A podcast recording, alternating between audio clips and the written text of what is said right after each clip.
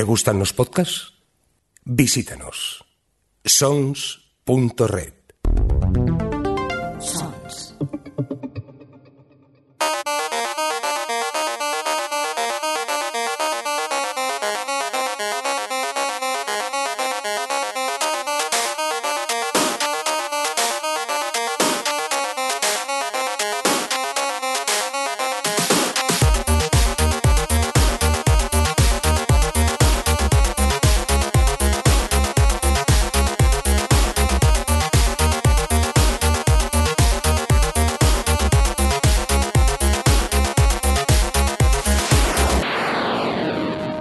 ¿Qué tal? Bienvenidas y bienvenidos a Gamers Ocupados, un podcast eh, de videojuegos realizado por gente que tiene mucho menos tiempo del deseado para poder jugar. Hemos vuelto tras un parón un poquito largo, pero estamos ya de nuevo todo el equipo, incluso algunos de nosotros presencialmente, con distancia de seguridad aquí bien separadicos, pero al menos nos podemos eh, ver. Así que vamos a presentar primero así a los que tengo delante mío. Johnny, ¿qué pasa? ¿Cómo estás? Aquí aprendiendo cosas del equipo. Muy bien. Adri, ¿qué pasa? Hola, Que te has venido a Barcelona unos días de visita. He huido, Has subido un poco. he huido. Aida, ¿cómo estás? Aquí en la otra punta. Sí, estamos un poco separados, pero Fondo norte. al menos nos podemos ver y no estamos aquello todos vía online, que era un poco complicado eh, entendernos. Quien sí que tenemos online es a Rafa. ¿Qué pasa? ¿Cómo estás? Espera, que si no te abro el micro no puedes hablar. Rafa, venga, pruébalo ahora, a ver qué va. Muy buenas, es como si estuviera en directo, así que a lo mejor me pongo a jugar aquí en medio, ¿eh? No pasa nada. No estaría mal. Roberto Pastor, ¿qué pasa? Hola, muy buenas. Qué bueno volver a veros las caras, aunque sea por la webcam. Sí, al menos no podemos ver por la webcam porque es que estos dos últimos programas que hemos hecho desde casa han sido un poco caóticos y al final, pues mira, hemos guardado un poco de tiempo y finalmente ya nos podemos ver la gran mayoría del equipo y el resto vía online sí que nos podemos ver también y creo que será más fácil poder grabar el, episodio de hoy. Por cierto, un cordial saludo de quien nos acompaña, con vosotros también el señor Mirindo. Oye, vamos a- a- al grano ya directamente, que tenemos mil cosas que clavar en el guion y... ¿Qué pasa, Roberto? ¿Va a ser una Play nueva o algo? ¿Una Xbox o algo? Es que no me he enterado yo. Ah, ¿sí? No, sí, es que no sé, no sé, no sé. Por ahí van diciendo cositas, pero no sé. ¿Qué sabemos Pues del sí, tema? Sabemos muchas cosas y pocas cosas a la vez, fíjate tú. Muy bien. Eh, es- eh, si alguien ha estado dentro de una cueva, resumen rápido, Microsoft y Sony van a sacar nuevas consolas, la nueva generación. Microsoft va a sacar las nuevas, las nuevas, porque saca dos consolas ahora mismo. Xbox Series X y Xbox Series S. Xbox, Es- es- es- es- muchas as. que básicamente la diferencia principal es que una tiene lector de, de para discos, la otra no. La principal diferencia, hay más. Eh, sobre todo el precio cambia, una va a valer 500 euros y otra 300. No, lo de 99 es psicológico, ya sabéis. Y eh, va a salir el 10 de noviembre, o sea, lo que es ya, un mes. Un mes si escucháis esto cuando sale el programa, claro. Eh, han potenciado mucho el tema del Game Pass. van a meter los juegos de EA, los de EA Play, que es el servicio de suscripción de Electronic Arts, pues lo van a meter dentro del Game Pass. No sé si van a meter todos los juegos o solo parte del catálogo. Y va a ser muy retrocompatible con los juegos de Xbox, con de Xbox 360. Parece que la retro- retrocompatibilidad va a ser muy buena. Han hecho algunas pruebas y la gente le gusta. Eso por la parte de Microsoft. Por la parte de Sony, que tardó un poco más en presentar el precio. Eh, ya presentó la consola, la PlayStation 5, en formato solo digital y la de discos. Más eh, la, la normal, 499, o sea, 500 euros, y la otra 400, un poco más cara que la, que la Xbox Series S. Joder, voy a tener que usar otra palabra para decir eso, porque es que. es- es- es- Un poco complicado, un poco complicado. Sí. Xboxes. Xboxes, las, las boxes esas. Eh, va a salir un poco más tarde en Estados Unidos, el 12 de noviembre, en Estados Unidos y otros países, y en España sale el 19 de noviembre. Ha habido un poco de polémica, bueno, varias polémicas con la presentación de PlayStation 5. Una es que directamente los precios de los juegos, aunque esto también afecta a la, la Xbox, es que van a valer ya 80 euros, a 79,99. Ya rompemos la barrera psicológica, sumando 10 euros. Eh, aparte han presentado un servicio que se llama PlayStation Plus Collection, que básicamente es que si tú, pagas el Plus, al tener la PlayStation 5 ya te vienen un catálogo de creo que eran 18 juegos de PlayStation 4 bastante, bastante conocidos y bastante buenos. Y luego presentaron algunos juegos, pero han dicho que algunos de esos juegos que presentaron para PlayStation 5 también van a salir para la PlayStation 4. Por ejemplo, el Horizon 2 o el nuevo Spider-Man de Miles Morales. Y hubo un pequeño lío en la presentación última que hicieron porque eh, volvieron a sacar trailers de juegos que ya habían presentados como el Final Fantasy, bueno, perdón, el Final Fantasy XVI no lo habían presentado eh, y el Demon Souls, que sale, es un juego de salida Y cuando salió el, eh, típico logo al final de en PlayStation 5, había un asterisco y abajo ponía exclusividad temporal en consola, también disponible en PC. Y la gente dijeron, ¿cómo? Pero esto no era exclusivo de eso. Entonces Sony ha dicho, no, es mentira, no hemos equivocado, ha sido un error. Ya está, ahí se ha quedado la cosa. Entonces la gente se ha quedado un poco con la mosca detrás de la oreja con respecto a eso, ¿vale? Hasta aquí los hechos. A, ver, pe- pensad que también quería comentar una cosa y es que hay una diferencia de precio bastante grande entre, entre series S y las series X de, Xbox porque las series S son una Xbox eh, nueva pero bastante, bastante más limitada que, el modelo superior. Sin embargo, la PlayStation 5 eh, hay tan poca diferencia porque realmente la única diferencia que hay es que una tiene lector de, discos y la otra no, pero son la misma consola. Así que bueno, es decir, si queréis comprar una u otra, el precio obviamente siempre es un factor, pero también la, también la potencia. La Xbox Series X eh, es equiparable a PlayStation 5, tanto con disco o sin disco. Y la Xbox Series S es sin más, es una consola un poco más potente que la Xbox eh, One X que hay ahora.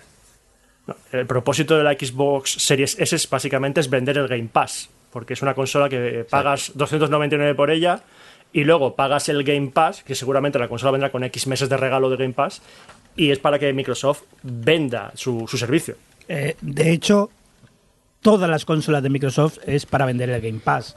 De hecho, vender el Game Pass no te hace falta una consola de Microsoft, porque si, te, co- si te suscribes al Game Pass, tienes eh, el Xcloud, creo que le llaman, y podrás jugar a los juegos en tu ordenador, en tu teléfono, navegador, televisores, etcétera, etcétera, etcétera.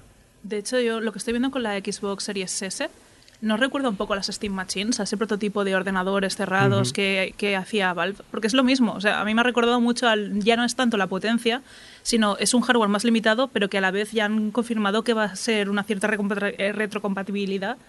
eh, haciendo, pues potenciando distintos aspectos del hardware para que corran los juegos de la primera Xbox, de la 360 y luego pues la compatibilidad que se pueda con, con Una, Xbox One. una cierta no. Mm, Ahí ha apostado fuerte, todo es compatible. Si tienes una One, puedes jugar a todo lo anterior. Si tienes una Series S o Series X, puedes jugar a todo lo anterior. Eso Microsoft lo está haciendo muy, muy bien. Y de hecho en la Series X puedes jugar a los juegos de la One y anteriores y tal con bastante con bastante mejora gráfica y de, de subida de frames y cosas así. Eh, lo que pasa que, por ejemplo, yo, me, yo es que a mí me tienta mucho la Series X porque eh, literalmente podría jugar a muchísimas cosas que empecé hoy en día que, no puedo jugar porque mi ordenador es, muy viejo. Y, y por 500 pavos tengo un hardware bastante top y encima el Game Pass, así que no sé, me llama bastante la verdad la Xbox más que la PlayStation y eso que soy bastante más de las consolas de Sony que las de Microsoft. Pero digo yo, Rafa, ¿no te sale más rentable invertir en un PC y tener no solo el Game Pass de Xbox, sino además toda la biblioteca de Steam, todo lo de Humble Bundle, todo es... Sí, piensa, pi- pero piensa que yo no juego en Windows. ¿vale? Es decir, es como si me dijeras un PC ya, pero es que yo utilizo Mac. Yo, recordad que utilizo Linux. Y no te sale más barato hacerte una partición. Tengo una partición, pero es que igualmente, es decir, quiero, es decir, cada vez que, que entro, es decir, entro para los juegos que son exclusivos y que no puedo jugar en otro sitio, ¿me explico? Entonces, si tengo una consola que encima no, te- no me tengo que preocupar en muchos años de, de compatibilidades, de hardware, de tal, no sé qué, puedo jugar a todo lo anterior, porque además es que tengo todas las Xbox anteriores. Si puedo tener solo una máquina encima de la mesa que me permita jugar a un catálogo enorme, Ostras, es, es- yo prefiero, eh, eh, antes que incluso actualizarme el ordenador, que ahora me va perfecto para lo que mi trabajo, para hacer streamings, para editar vídeo, me va bien, pero para jugar los juegos más top, pues eh, la verdad es que pues me compro una Xbox y no tengo que preocuparme de nada.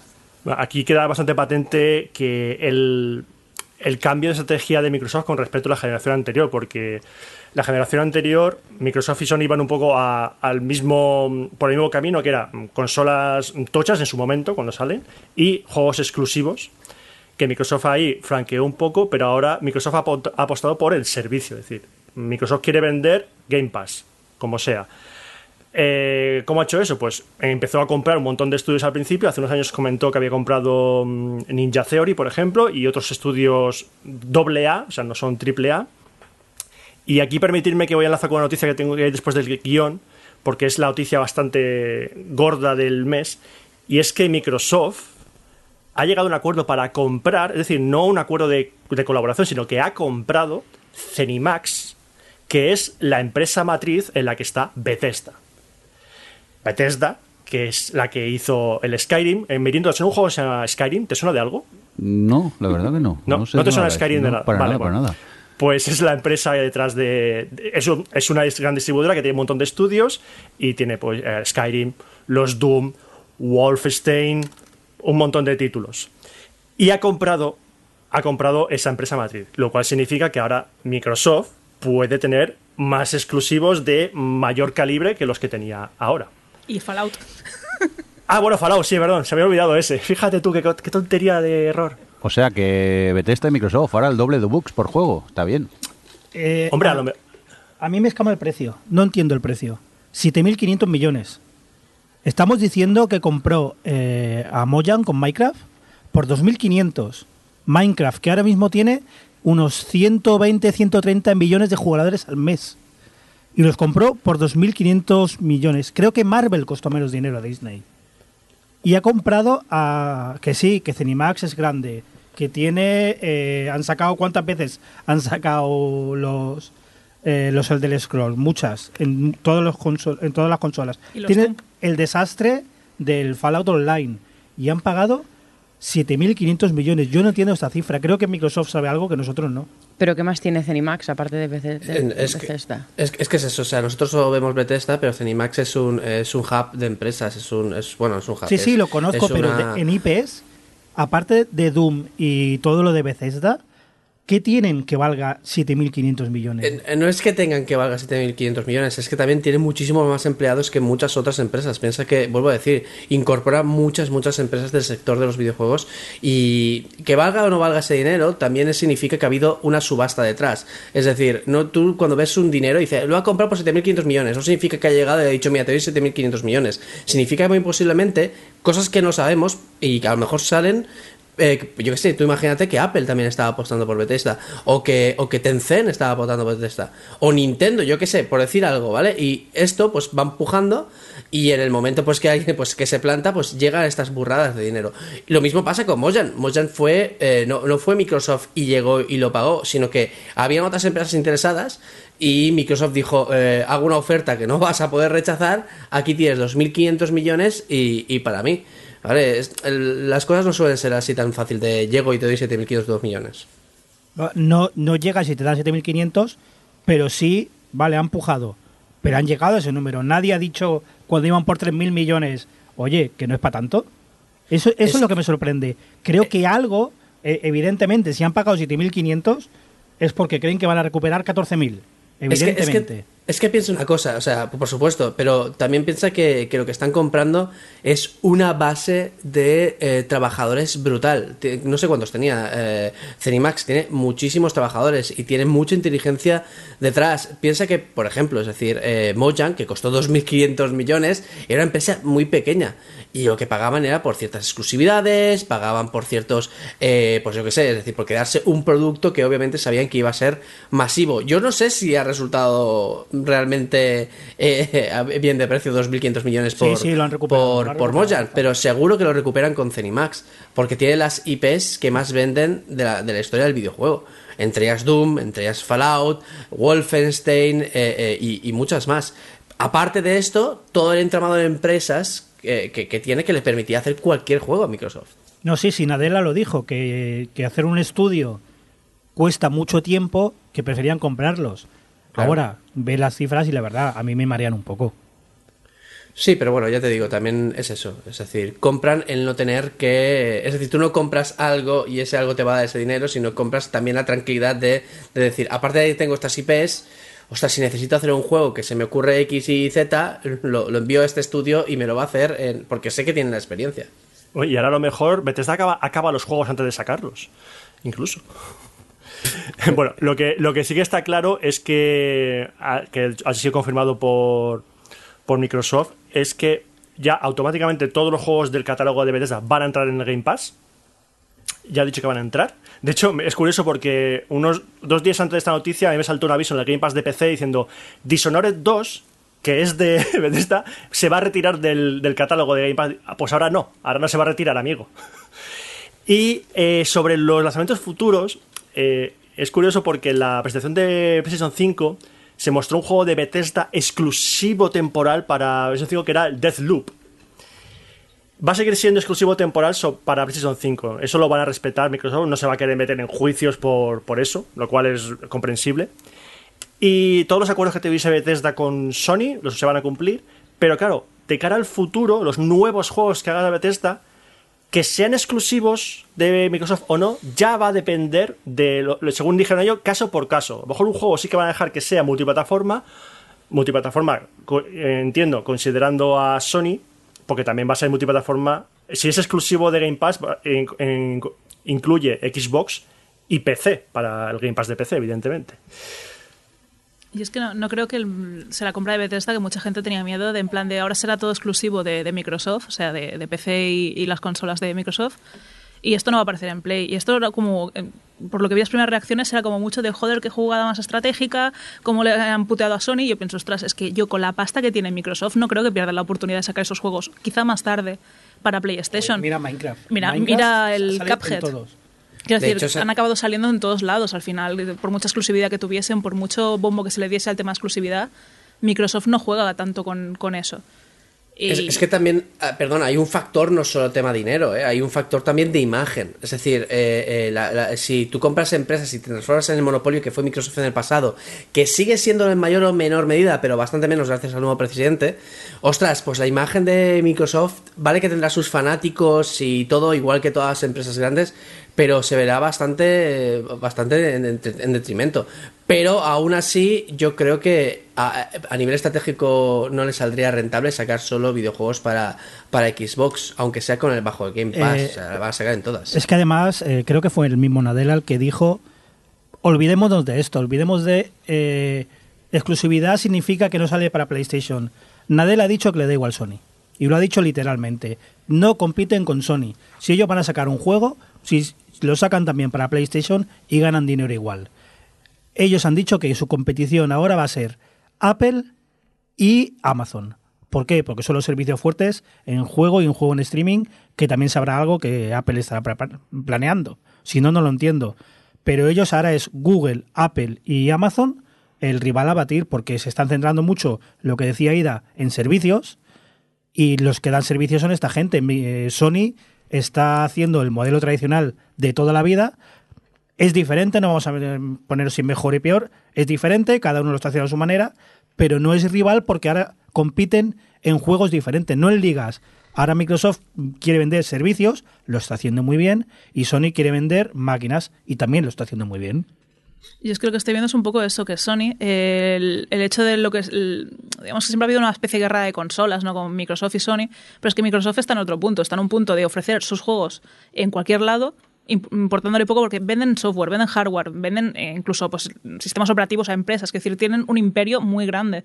Cuando la gente compara Sony con Microsoft es que es en plan, están en ligas muy distintas. Y Sony pues tendrá sus exclusivos y está marcándose un Nintendo en ese sentido, de bueno, yo me aferro a que si quieres jugar mis juegos los tengo que jugar en mi consola y si quieres mm, pues mi formato, pues el Blu-ray al final no lo ha petado, pero es esa sensación de cuando la gente los compara, porque sí que sacan juegos AAA equivalentes, digamos, es que a nivel empresarial no tiene no los nada que ver. Hmm. compara, los enfrenta. Porque antes estaba Nintendo Sega y eso de alguna forma se ha trasladado a Sony Microsoft. Pero en realidad empezaron así, es- es cierto, pero ahora son servicios. De hecho, me extraña que el X Cloud, me extraña y supongo que en meses lo veremos. En las consolas de anterior generación de Microsoft habrá un cliente de, de Xcloud. Porque no tiene sentido que un usuario de una Xbox One actual pueda jugar en Xcloud en su PC o en su teléfono, pero para jugar en consola tenga que comprarse una consola nueva. Si el servicio lo permite, yo creo que pronto veremos eh, poder jugar a juegos de la nueva generación en una Xbox digital, una al Digital S o alguna de estas que salieron, ¿por qué no? Mientras pagues el servicio, es lo que em, lo hablamos muchas veces, creo que en este programa lo hablamos en su momento, lo del péndulo. Sí, cuando acabó la generación de 360, Microsoft estaba arriba del todo. ¿Y qué pasó? Estaba arriba del todo, Sony ranqueaba, Sony sacó la Play 4. ¿Recordáis el famoso vídeo de cómo se deja un juego riéndose? Pues toma, te lo dejo. Porque Microsoft se había subido a la parra, había sacado el Kinect, había sacado el All Worlds Online y, y estaban endiosados. Sony sí hizo los deberes, fue cuando empezó con el Plus, creo recordar. Lo hizo muy bien con Play 4 de cara a facilitar cosas a desarrolladores. ¿Qué ha pasado en esta generación? Sony se ha comido a Microsoft. ¿Qué va a pasar en la siguiente? Pues el péndulo ha hecho así. Ahora Sony está haciendo tonterías como lo de eh, que para comprar el Miles Morales tiene, eh, tienes que comprarlo entero, no es, aunque sea una ampliación. Eh, cosas muy raras, lo del precio de 80 juegos, lo de exclusividades. El Y 80 micro- euros afecta a toda la Next Gen, ¿eh? también afectará a Xbox. Y Ah, no, y ¿no? no- y no todas las. ¿Sí? sí, ¿Seguro? sí. ¿Afecta de Por lo que están diciendo, Sí, son, sí. son precios de desarrolladora. ¿Seguro? Sí, Yo tengo- ahora te lo desarrollo. Yo, yo tengo el Game Pass. Yo no voy a pagar 80 euros por el nuevo Gears of War. Yo lo tengo incluido en Game Pass. Es un servicio. No voy a pagar 80 euros. No voy a pagar nada. Va a estar en, en la mensualidad. Sony no tiene eso porque lo hablábamos, apuesta por otra cosa. Y me parece bien. Me parece bien pagar por 80 euros por el Demon Souls. Que ahora en MediaMarkt está a 60, también te lo digo. Es un debate que es, es más filosófico que de otra cosa. Pero es- esto va así, el péndulo ha hecho así. Ahora Sony eh, ha acabado la generación endiosada, se ha subido un poco y Microsoft aprovecha. Y en la siguiente generación, en cinco años, veremos si sale una nueva, veremos, veremos qué pasa. Pero ninguna empresa es nuestra amiga. Tú agárrate a lo que tengas, a la que te dé el juego que quieres y a la que pagues menos. Ya está. eh, Tú no te preocupes que ellos ganarán dinero y se buscarán la vida para hacerlo. Pero lo importante que preguntaba antes, eh, ¿cuál os vais a comprar cuando salgan?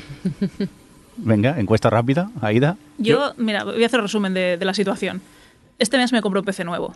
Entonces, con ese PC nuevo me pillaré el, ex- el Game Pass y no me voy a comprar una Play 5 porque tengo la Play 4, porque tengo un catálogo de PS Now que aún no me ha acabado, porque los juegos que más me interesan de Play 5 ahora mismo son el, el Spider-Man Miles Morales, que me sale también en Play 4, y porque realmente estoy pensando, insisto, el tema de invertir ahora con las gráficas, sobre todo nuevas que salen en este mes, en un ordenador, ya te da el acceso a todo ese contenido del Game Pass, mm, incluso algunos exclusivos de Sony con los años han acabado en Steam, como pueden ser los juegos de Cage, de David Cage. Entonces, es que ahora mismo es como, vale, está saliendo unas consolas muy potentes que no lo van a ser más que el ordenador que me voy a comprar, me duele, también el dinero que me voy a gastar. Y es que lo que estoy viendo es, vale, estamos ofreciendo un contenido nuevo que puedes conseguir de otra forma más barata. O sea, la inversión que está suponiendo a día de hoy la Next Gen ya no es solo el dinero de las consolas que sean 500 euros. Es que el dinero que te suponen los juegos, lo que decíamos, salen a 80 euros. Todos, no todos. Algunas desarrolladoras sí. ¿Por qué? Porque llevábamos pagando lo mismo por los juegos de consola desde 2005. Los precios de Play 3 ya eran estos 50 euros, 40 euros que son ahora. O 60 en algunos casos eh, desde 2003 eh, ay, 2005 hasta ahora no había habido una subida importante de precios, pero sí que se ha encarecido un montón toda la producción de juegos, todo lo que se necesitan, todo el desarrollo que hay detrás. Eh, se han ampliado equipos, se han ampliado un montón de cosas que quizá, vale, una empresa indie no te va a poner un juego a 80 euros, pero las grandes empresas sí. Y es- esto es algo que va a afectar a todas las plataformas y va a afectar a PC también. Quiero decir, lo de los 80 euros no es una cosa de Sony, es una cosa de, pues, por ejemplo, eh, los precios que salen ahora para. Salió el ejemplo del NBA 2K21. Este juego va a valer 80 euros en Play 5 y en la Xbox One X Series o Series X. sé, el nombre es muy largo. El caso es, no se trata de un problema que haya tenido Sony de que han crecido sus precios, sino es en plan de las desarrolladoras llevan mucho, mucho tiempo que ya no llegaban a cubrir tan bien gastos porque es eso. Y luego si te- además te ponen tus juegos en bundles, te los bajan en rebajas de Steam, te los incluyen en el catálogo de- del Game Pass, te los incluyen en el PS Now, pues obviamente ahí hay pasta que se está perdiendo. Es que eso es lo que pasa con los catálogos. Eh, hablas de Game Pass. Tengo Microsoft. Tengo ahora eh, año y medio me queda de Game Pass. ¿Tú te piensas que voy a comprar un juego para Xbox? No lo voy a comprar. Quizás debería, pero lo pienso y digo, tengo 100. Aprovecho los que tengo y a lo mejor este que me interesa, a lo mejor lo meten dentro de dos meses. Es más, con la suerte que tengo, si lo compro lo meten. Así que el Game Pass es que me está dando todo eso. Tampoco Que- creo que tengas tu prisa por jugar a, a juegos de salida, Johnny, si no tienes tiempo. Cero, cero prisa. Es, es que es un servicio que para según quién, cero prisa. Y porque pagamos ahora mismo un mojón por Game Pass. Pero el Ultimate creo que está a 12 o 15 euros al mes. No me parece mal precio. 12 euros o 15 euros al mes, Si una te persona, a un juego al mes, te gastarías más. una persona, no, al mes, una persona que compre dos o tres juegos al año ya lo cubre. No es mal precio, lo digo completamente. Además que te incluye el online y lo que digo, te incluye el juego en la nube, que me parece una locura. Ahí mm, Microsoft está apostando fortísimo. Tú ahora te vas a comprar un PC. La no es solo potencia, te da igual la potencia. Las consolas no es solo potencia, es comodidad. O las cosas nuevas que traen del el Quick Resume este de que puedes hasta 12 juegos cre- creo que puedes tener eh, en memoria. De hacer clac y ponerte a jugar al momento. Se ha quedado pausado. Esa es la comodidad de la consola, pero si te lo da la nube, tú puedes haberte comprado un ordenador mucho menos potente y jugar en la nube. Dependerías de una conexión, eso sí. Eso sí, y hemos criticado mucho esas cosas, pero la oportunidad la tienes. A mí me dices ahora, ¿qué consola te vas a comprar? Me encantan las consolas. Las- las- todo lo que han presentado me encanta, me gusta todo lo que han dicho. El mando de la PlayStation nuevo me parece muy interesante. La potencia de la Xbox y sobre todo la rapidez del disco duro me parece muy interesante. Bueno, el de las se- series S eh, y X, porque la S va con disco mecánico, creo. No, recordar, no, no, son SSD, son SSD ahí, ahí van igual. Pero me da igual, me da igual porque ¿qué juegos han presentado?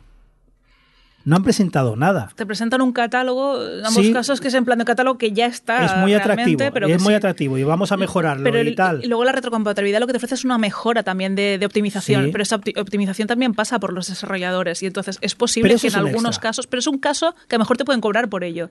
Pero que me da igual, aunque sea gratis, es un extra. Yo tengo la, la, ma- la Xbox One X, la más potente que hay ahora.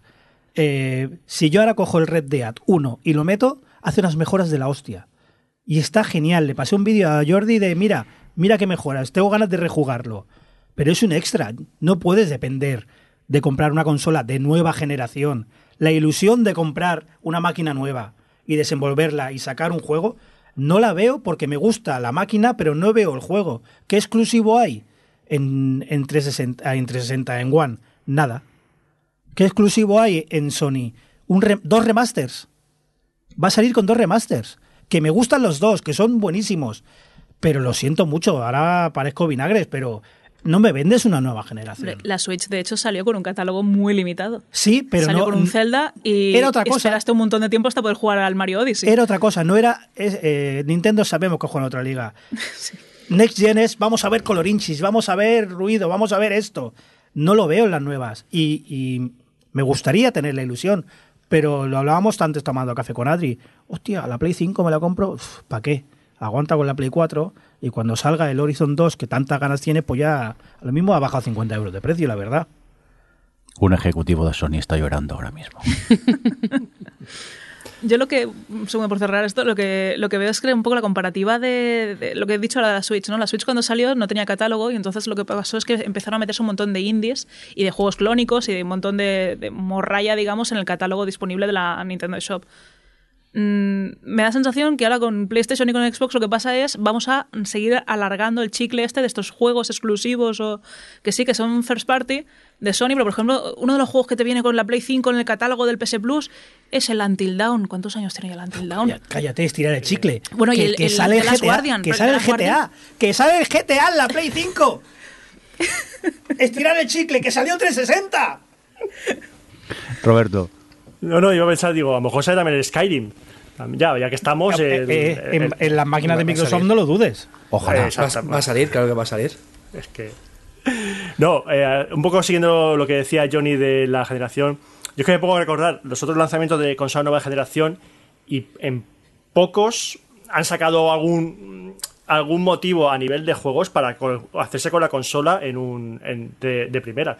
Yo la última consola que me compré más o menos al, al poco salir fue la PlayStation 4 y fue un error, porque me la compré con el Destiny, que es un juego que jugué dos horas y me aburrió lo, lo que no está escrito. Hay gente que le gusta, pero a mí me aburrió severamente. Entonces, ahora mismo con esta generación me ocurre algo muy parecido. Sí, Demon Souls. Lo que vi, precioso, genial. Mm, parece un juego de nueva generación, aunque sea un, re- un remake. Pero ya está. Ya está. Eh, en Microsoft, salvo el Game Pass, no hay ningún juegazo. Porque a mí el Halo me aburre, lo siento. y no hay ningún jue- juego que diga, Dios mío, quiero esto ya. Pero me interesa más la parte de Microsoft por el servicio. Pero claro, eso lo tengo también en PC, porque hay Game Pass de PC. Entonces yo seguramente, y sobre todo porque el mes, eh, en los mismos días que sale la consola, sale el Cyberpunk 2077, que lo tengo reservado para PC, y esa misma semana sale el Yakuza 7 en PlayStation 4, y eso sumado a que tengo como que 20 juegos de backlog para jugar, a lo mejor yo me espero un año en comprarme la, la consola de nueva generación para curarme en salud de a ver qué han sacado de catálogo.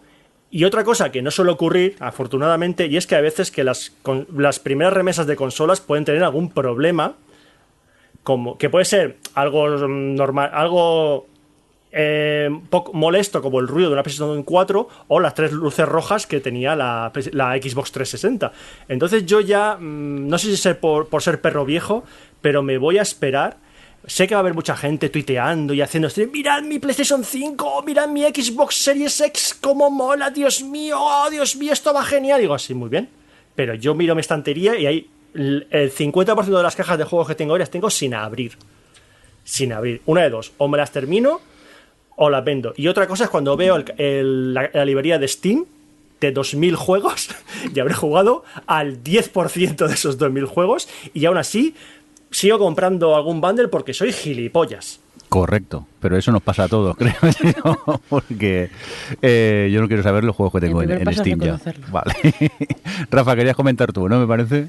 Sí, bueno, más que nada, pues eso, ya lo ha dicho Johnny. Es decir, sí, yo posiblemente me compre la. Yo iría más hacia la Xbox por todo el servicio que da. Ya sabéis que yo no soy amigo de Microsoft, pero el terreno de las consolas de los videojuegos, al no ser algo, mm, digamos, prioritario, eh, pues, pues la verdad es que eh, Microsoft me gusta mucho y, sus servicios me parecen una pasada.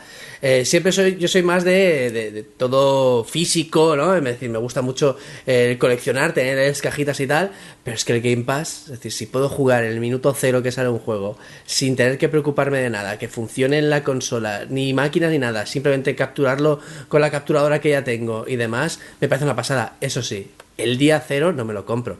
No me lo compro porque ha dicho Johnny. Porque es que eh, ya nos conocemos cómo va todo esto. Eh, bueno, Johnny o Roberto, que, que es que va, o sea, puede ser un follón de aquí seis meses cuando empecemos a ver que las consolas se sobrecalientan, que hacen ruido, que están mal, lo que sea, porque por mucha experiencia que ya tengan, eh, estos pequeños detalles que solo se pueden comprobar con el uso masivo de miles de consolas, eh, no, no, no, no- no es fácil de testear. Así que posiblemente me espere bastantes meses, quizás ya a verano de 2021. Tampo- tampoco hace O falta que sea de salida, ¿eh? Porque yo tengo la PS Pro que tardé en comprármela y parece una una reacción últimamente el ventilador. Eh, pues imagínate. Eh, nos estamos haciendo aquí todos los duros con Sony de, uy, ahora Microsoft como mola, el Game Pass, bla, bla, bla. Pero en tres años llega Naughty Dog con un exclusivo y caemos todos, ¿eh? Pero Las ver, cosas como son. No, no, si yo, Yo estoy te- diciendo yo exclusividad de PC porque lo de Sony va por libre, entonces yo, Yo- ya me pillaré el Ragnarok este que solo he visto el título, yo ya eso lo quiero. Yo he dicho la primera que me pillaré, ¿vale? Luego ya, luego ya la Play, por supuesto, Mira. vendrá como siempre. Mira, Johnny, yo ahora mismo mi filosofía que la compra de videojuegos es mi plataforma principal de juegos el PC. Desde que Microsoft presentó el Game Pass de PC, yo soy mucho más feliz. Porque eso significa que el, catálogo de exclusivos de Microsoft en consola también va a llegar a PC. Entonces, por ahí me cubro. Yo ahora juego, tengo la Switch para comprarme juegos que sean solo para Switch. Es es decir, juegos de Nintendo que me interesen. Y con Sony estoy tres cuartos de lo mismo. Voy a por The Last of Us 2, eh, Uncharted, eh, lo que saquen. Eh, vale, sí, que me he comprado juegos que luego al año han salido en PC, pero yo, claro, cuando lo compré en su momento me lo vendieron como que esto solo va a estar en Sony y, y si lo quieres, eh, ahí lo tienes. Entonces hay que ir en ese modo porque al final, yo eso de tener juegos multiplataforma uno en cada consola, a mí me daría un estrés brutal. Ya he pasado por eso y no quiero volver a eso. Y aparte del Game Pass, no sé si hemos comentado mucho el tema de Electronic Arts, de que también tiene el EA Play incorporado Sí, sí, está. dentro del Game Pass. Y, y claro, es en plan de es que los juegos de salida del, de Electronic Arts también los puedes jugar durante 10 horas. Depen- es que EA Play, cuidado, que tiene más trampas que vamos. Sí, pero bueno, No incluye gran, los juegos pero gran parte del catálogo, los lanzamientos Sí. los puedes probar durante 10 horas, hay Depende, descuentos. depende. Por ejemplo, cuando salió de Star Wars, ese no entraba en las 10 horas. Eh, y hacen. No entra todo, entra. Es como está en segunda. De hecho, no habrá triunfado por eso. Si hubieran puesto toda la carne en el asador, sí. Pero los juegos que saben ellos, que van a vender sí o sí, Esos no entran ni en catálogo, ni en pruebas, ni en nada. Esos tienes que pagar. Ahora que lo meten con el Game Pass, cojonudo, mira, algo más que rascamos. Bueno, pues un poco lo que decíamos antes de lo que es la estrategia que puede seguir ahora Microsoft con la adquisición, de Bethesda de cara a Sony. Es, va a ser un poco lo, lo mismo, de en plan de, vale, sí, este juego estará, pero a lo mejor estará más tarde. O a lo mejor pues este lo añadimos solo durante un tiempo muy corto en el PS Plus o en el PS Now. Bueno, o- eso ya lo hace Sony por su cuenta, ¿eh? No hace falta que Microsoft Sí, le- se meta por, por eso que puede ser que ese tipo de exclusividades sean- se- pasen a ser ahora, pues eso, ese tipo de, bueno, os lo dejamos un rato, os lo dejamos cuando ya nos hayamos cansado y ya no, no sea rentable. Adri, de ti ya se ha chivado Johnny que no te vas a comprar la Play 5, pero la Xbox, ¿qué? Yo os estaba escuchando porque me parece súper interesante todo lo que decís. Yo realmente es que nunca jamás en mi vida he tenido una Xbox. Eh, no, realmente hasta hace, hasta que me compré la Play, bueno, hasta que un amigo me dio la Play 3 porque se compraba la Play 4 no tuve nunca una PlayStation, siempre he sido Nintendo a, a- saco.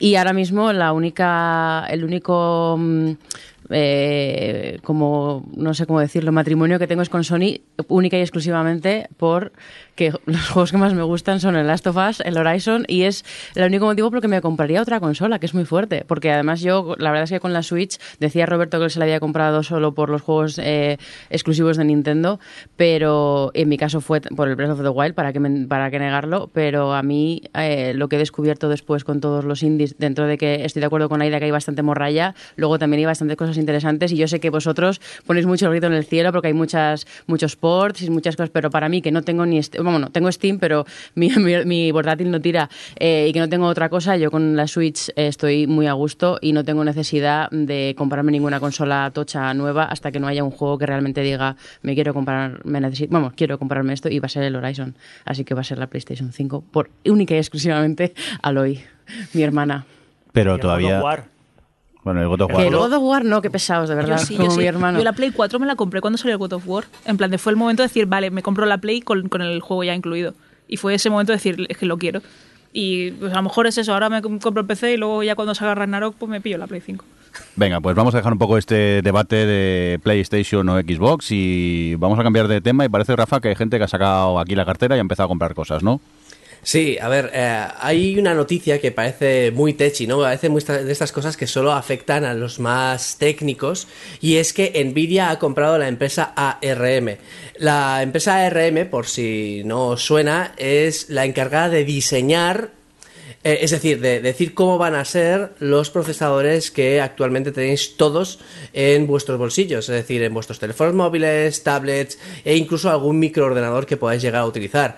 Eh, esto es importante, esto es importante porque eh, que una empresa como ARM controle eh, el 100%, por así decirlo, de los dispositivos móviles es un golpe bastante fuerte eh, sobre la mesa por parte de, de Nvidia y eh, puede llegar a suponer eh, problemas, problemas para empresas como la misma Microsoft o, A- o AMD, AMD que tiene ATI, ¿vale? Que, que también hace procesadores y hace gráficas, eh, pues, pues ahora ya ARM, ha perdón, Nvidia ha entrado ya en un, en un mercado en el que no estaba, que era el de los procesadores, las CPUs, porque siempre estaba en el de los en, en de procesadores gráficos, ¿vale?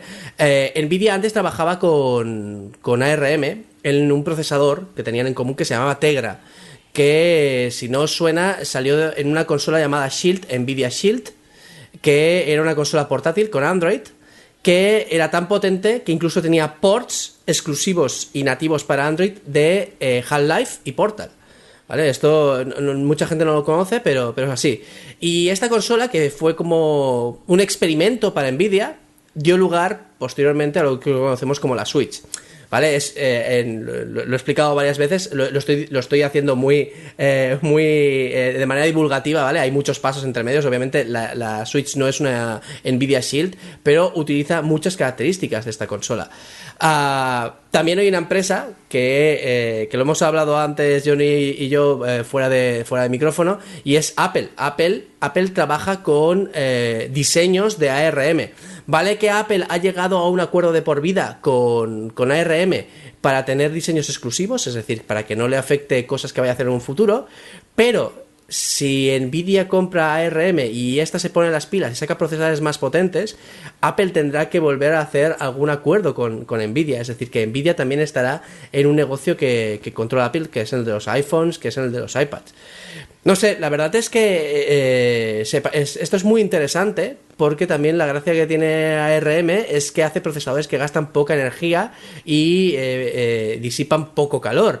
Así que ARM, eh, digo, Nvidia podría llegar a implementar eh, la arquitectura ARM de una u otra manera para que sus tarjetas sean más pequeñas o los procesadores de sus tarjetas sean más pequeñas y disipen menos calor y esto le importa mucho porque ARM, como sabéis, tiene servicios como eh, Nvidia Now que son eh, eh, eh, cientos y cientos de ordenadores en- en- de- detrás de, de, digamos, lo que se conoce la, la- la nube, ¿no? Que nos permite jugar eh, a juegos en línea que, que están en- a kilómetros de distancia como si estuviera en nuestro ordenador. Yo, lo de, lo del GeForce he tenido una experiencia un poco, un poco turbia este, esta cuarentena, porque dije, bueno, voy a darle una oportunidad, vamos a ver eh, con la cuenta gratuita esta que puedes hacer una hora de prueba. Eh, puse la Plague Tale, a Plague Tale, me parece que se llama, que lo tenía en mi biblioteca Steam. ¿Por, qué puse ese juego? No es que me apeteciera jugarlo en el momento, es que me di cuenta de que teniendo una biblioteca, no sé si llegaré a los 300 juegos en Steam, eh, GeForce eh, Now me, sigue solo ofreciendo la posibilidad de unos 15, 20 juegos de todo mi catálogo. Y vi, bueno, pero también incluye los de Epic. Y miré los de Epic que incluía y es que me incluía tres. Y mira que llevo meses reclamando juegos gratuitos en la Epic. Entonces, me da sensación como que sí, vale, hicieron el Nvidia Shield, que incluso el GeForce Now lo recomiendan para, para Nvidia Shield. Pero a nivel de servicio de, de cloud de juegos, no es como que se ha quedado con muy poca cosa.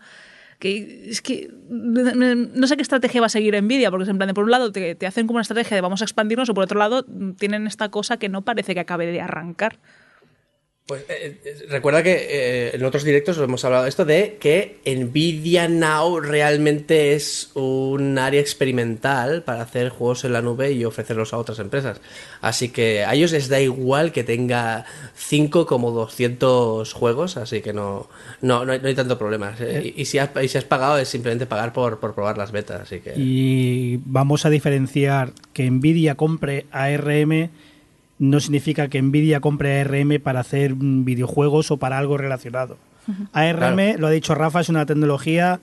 eh, los chips de, RF de ARM son especiales, especiales, especialitos, muy especializados. Mm, consumen muy poco, disipan muy, po- muy poco calor, son muy eficientes, pero valen para una cosa. Los iPad nuevos que hacen renderizan vídeo a 4K casi en tiempo real. ¿Por qué? Porque tienen un chip ARM dedicado solo para eso. Solo vale para eso. Eh, Nvidia se está metiendo mucho, en, por ejemplo, en coche autónomo. Para hacer estas cosas hace falta chips que consuman poco, que sean muy fiables, etcétera, etcétera, etcétera. Vamos, que los coches autónomos nuevos tienen gráficas de PC potentes.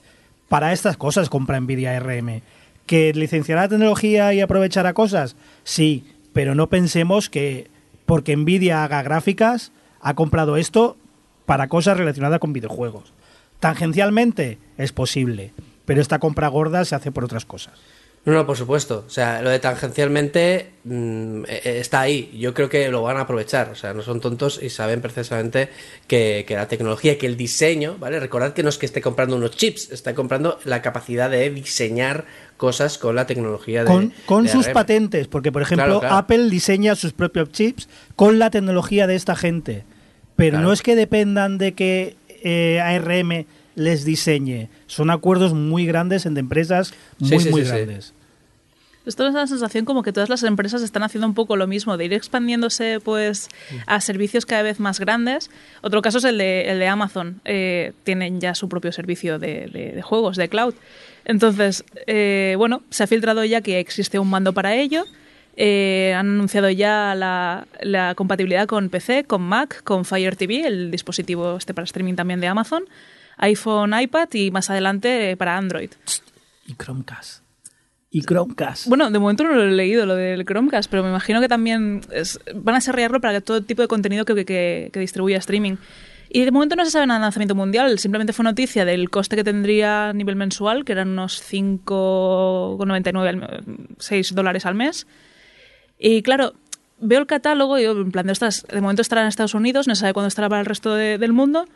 Y más de 100 juegos incluidos. Yo miro Resident Evil 7, bueno, ya tiene un tiempo, va a salir el 8, pero vale. El Brothers A Tale of Two Sons, que está en todos lados. Total, que están incluyendo juegos que ya están incluidos en muchos servicios. Digo, pues esto de Amazon Luna, ¿qué aporta? Eh, He visto también que tiene un partnership con Ubisoft. Entonces, en teoría también en los juegos de Ubisoft eh, sí que podrán estar incluidos dentro de este catálogo.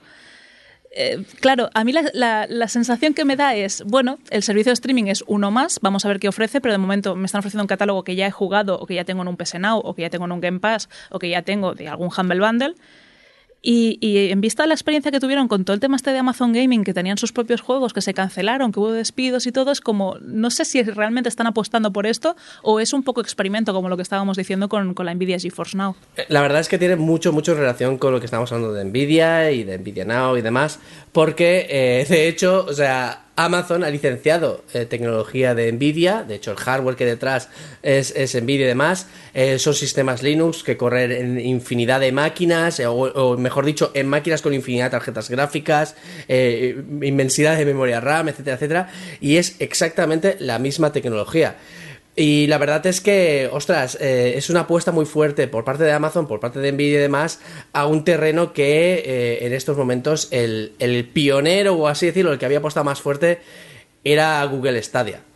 Eh, perdona, Rafa, dices que corre sobre Linux, Sí. pero eh, corrígeme, a ver si yo lo he entendido mal o algo. Yo leí que la gracia de Luna era que los desarrolladores solo tenían que coger la versión Windows y hacerla que funcionara en la nube de Amazon. Ahora dices Claro. que es sobre Linux y me pierdo. Sí, la idea es que eh, los, los desarrolladores, ¿vale? Igual que, que tenemos en Stadia, en- perdón, tengo en Stadia, eh, que tenemos en Steam, eh, tenemos un sistema llamado Proton, ¿vale? Que es un, un traductor, ¿vale? Que traduce de lo, lo que sería de Windows a, a Linux. Eh, eh, los de Amazon y Nvidia y demás también utilizan eh, este sistema y otros eh, pues hechos por ellos mismos para que los desarrolladores no tengan mucho problema en portarlo. Pero también hay otra cosa, la gran mayoría de los desarrolladores de AAA utilizan motores como Unreal que es fácil, es fácil de exportar de un sistema a otro, así que tampoco tendrían mucho problema en, en portarlo con facilidad. Rafa, perdona, perdona. ¿Has, has, has dicho que se parece a Google Stadia?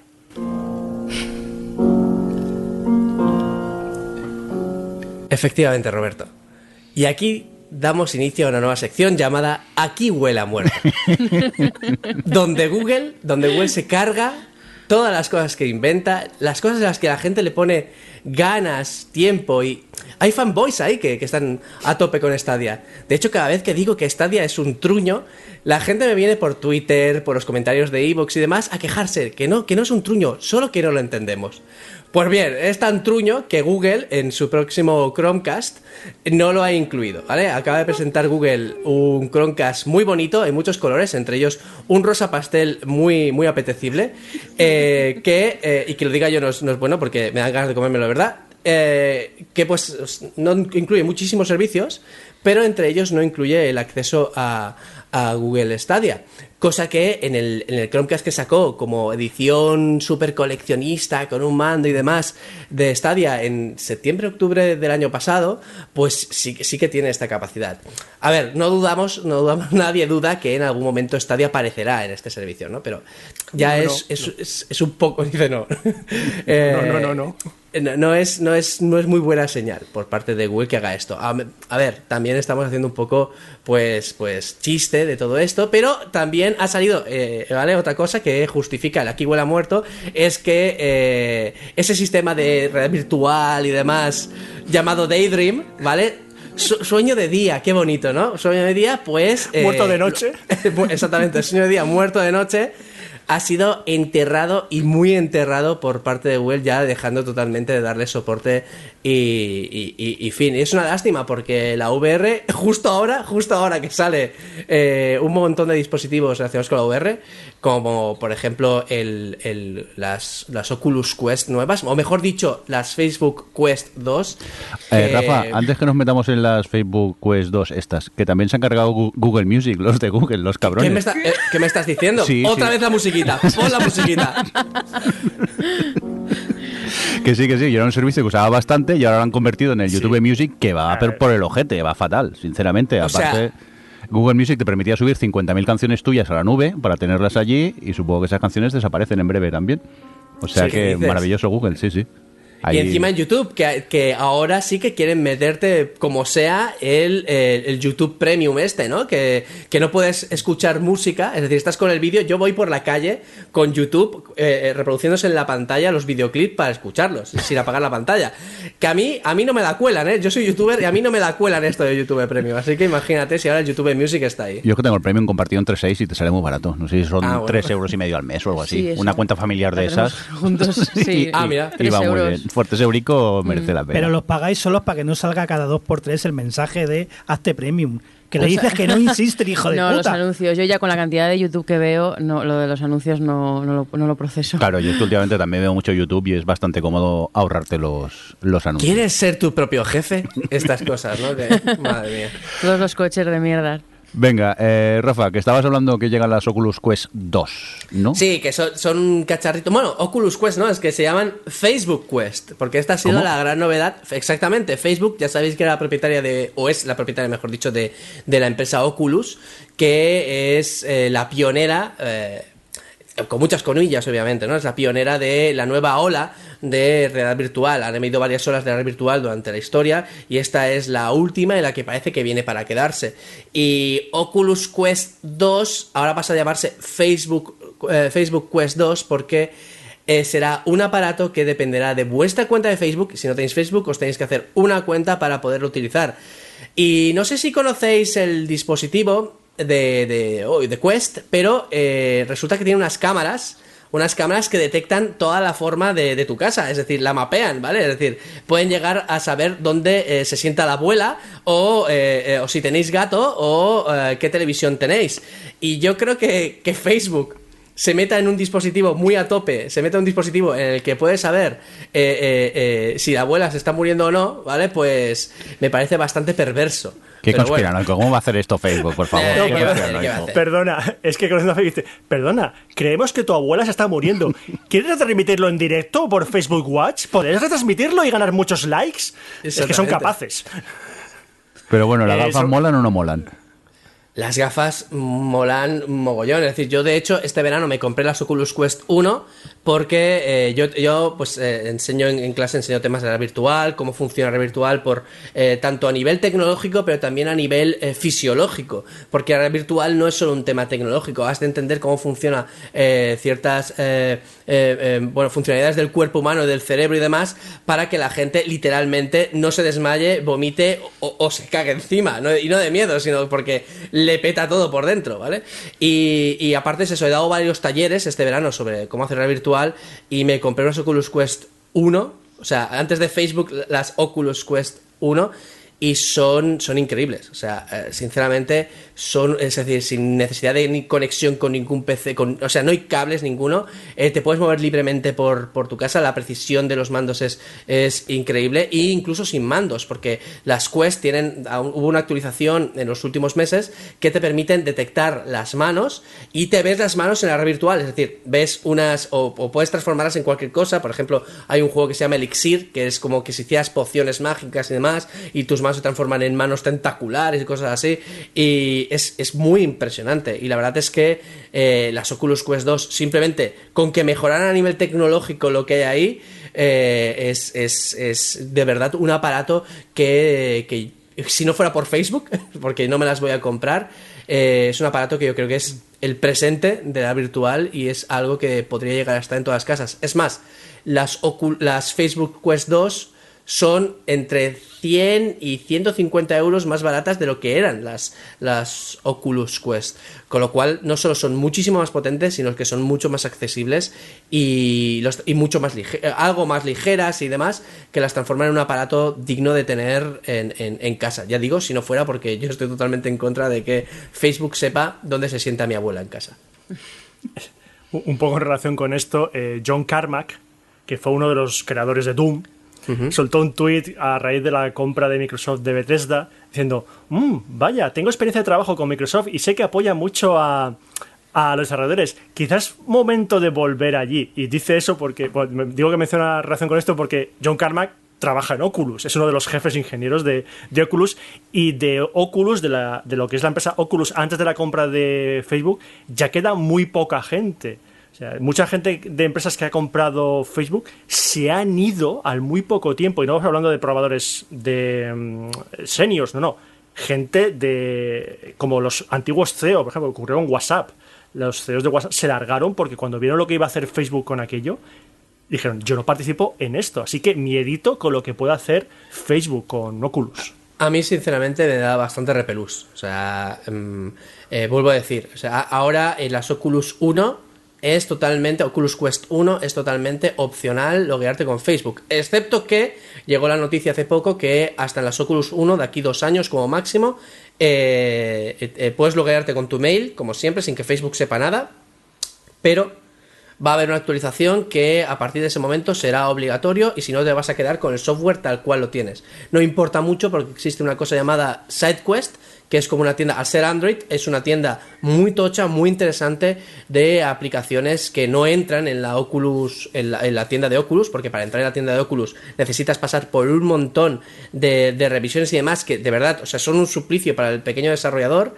Y ahí ves experimentos súper chulos, todo muy bien, todo es revisado, no es una tienda cualquiera, es decir, no es que subas tú yo algo ahí y ya felicidad, sino que también hay un proceso de revisión y demás pero es, es realmente lo que debería ser la tienda de Oculus. Lo de SideQuest es un producto que, bueno, es, es, una tienda que eh, me cambió también la, la, la, poca expectativa cuando me compré las gafas de decir, Buah, pues si esto es todo lo que hay, pues va a ser un aparato que se me va a quedar en un cajón. Y con las tiendas, con el SideQuest este, Buah, pues ahora me lo estoy pasando pues increíble haciendo experimentos y, y incluso yo con expectativas de poder subir aunque sea una demo o algo de lo que estoy haciendo. Pues nada, una vez has alimentado nuestra conspiranoia, vamos a seguir con más cositas aquí en el, en el guion. Roberto, ¿qué pasa con Nintendo y el Super Mario 3 de All Stars? Uy, que no pasa, porque vamos. Eh, bueno, otra de las noticias del mes ha sido que, bueno, ha sido el lanzamiento de Super Mario 3D All Stars, el plato fuerte del el 35 aniversario de Super Mario. Sabemos que han presentado ya muchas cosas, presentaron el, el Super Mario 35, que por cierto es como jugar, es como Stalingrado, pero en Super Mario, porque es morir a más no poder. Eh, presentaron el, la Game Watch eh, del Super Mario, eh, presentaron el Mario Kart Live, que es este coche teledirigido que te convierte tu salón, si vives en un salón decente, en un circuito de Super Mario. Y Super Mario 3D All Star, que era ese recopilatorio de Super Mario 64, Super Mario Sunshine y Super Mario Galaxy. Eh, pues una semana antes de salir el juego a la venta se filtró el fuente. Porque se está filtrando todo lo de Nintendo. No sabemos qué pasa en Nintendo, pero se está filtrando todos los códigos fuente de todos sus juegos. Y se confirmó lo que se temía, que es que esos juegos realmente son emulados por la consola. Hay un emulador diseñado por la propia por Nintendo, el grupo de investigación y desarrollo de Nintendo Europa, que se llama NERD, Nintendo, of Europe Research and Development. es un emulador, se llama, un emulador que se llama Hagi y con este emulador es el que hace correr estos juegos, que son ROMs, recordemos, son mm, ROMs de los antiguos juegos de, de para Nintendo 64, eh, GameCube y Wii, aunque el de, el de Super Galaxy tiene algo de código nativo, y los adapta para jugar en Switch, pero los adapta eh, al vuelo. Es decir, por ejemplo, Mario Sensei hace cálculos al vuelo antes de sacar el, juego en pantalla. Eso lo que permite es que el juego, en vez de correr en cuatro tercios, es decir, en, una pantalla cuadrada, pues la alarga a una pantalla más panorámica. Eso no ocurre con Super Mario 64, por ejemplo. Eh, ¿Qué ocurre? Cuando salió esto, pues la gente empezó a quejar, porque Super Mario, eh, Super Mario 3D All Stars Ahora ya no, pero cuando salió, salió a 60 euros.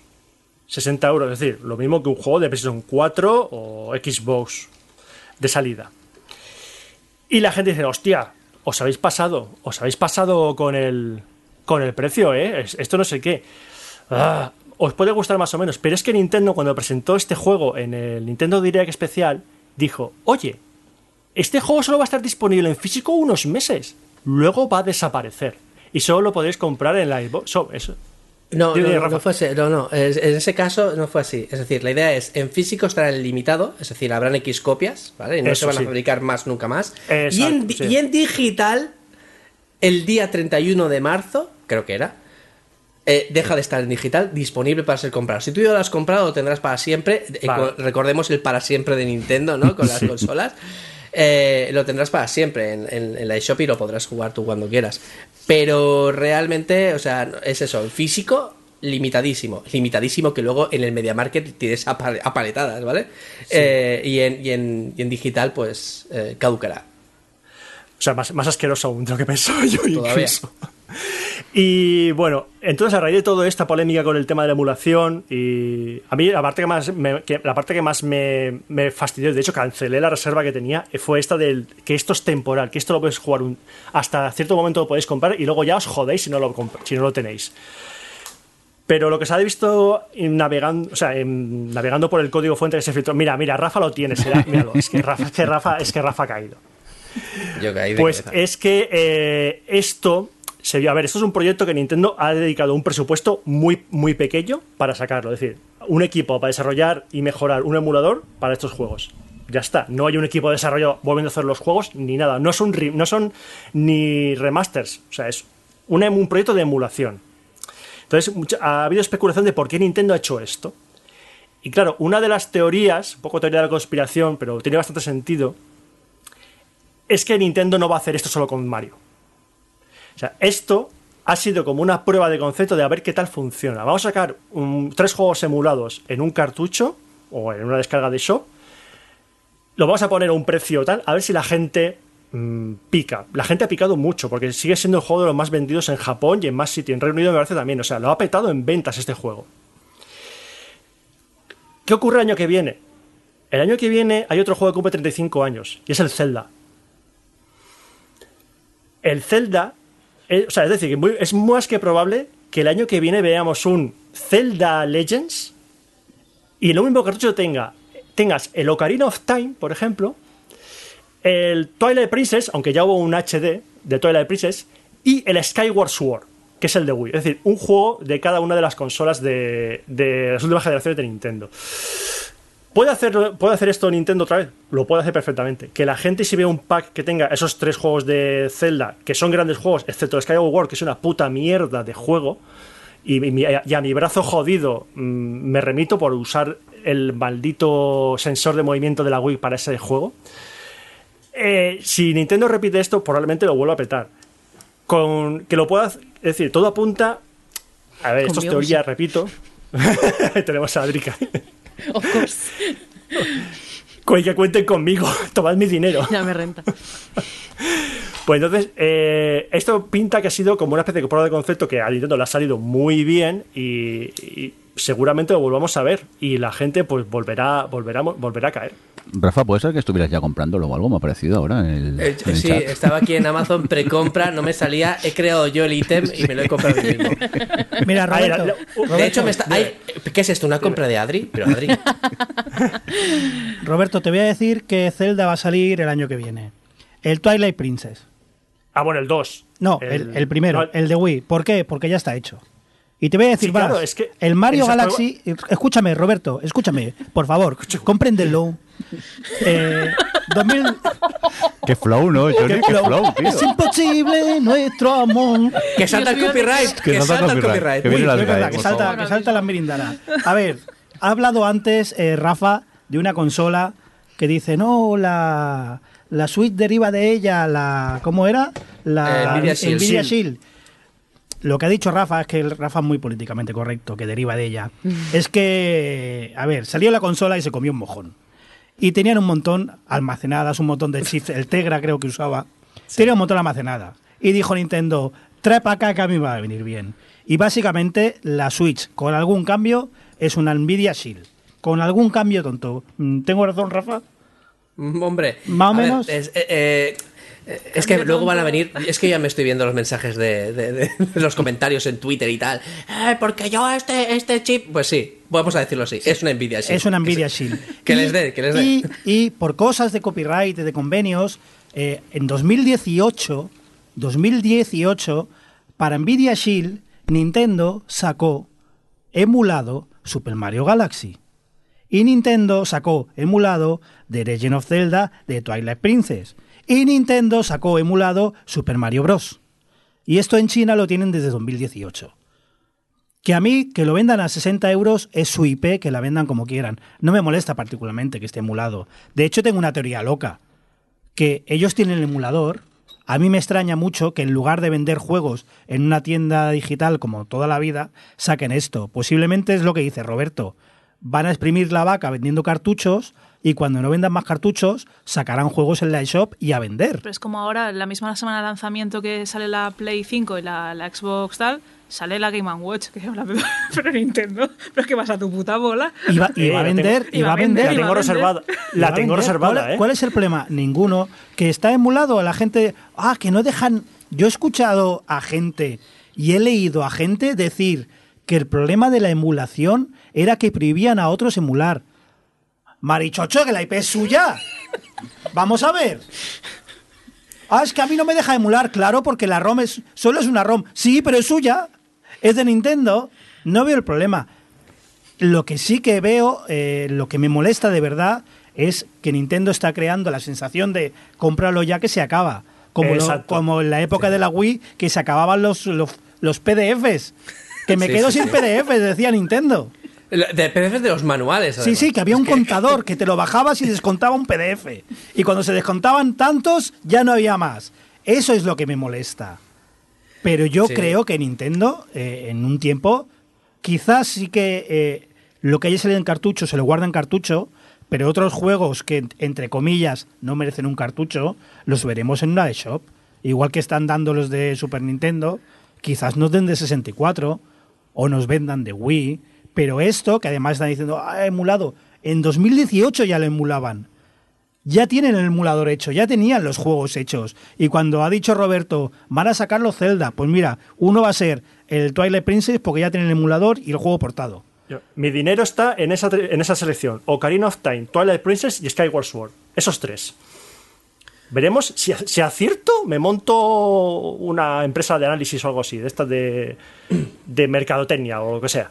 Yo quería puntualizar y, ah, es decir, eh, emulado, ¿vale? Es decir, ¿qué, significa emulado? Significa que tenemos un software que coge el juego original, se supone, sin tocar y lo ejecuta en una máquina.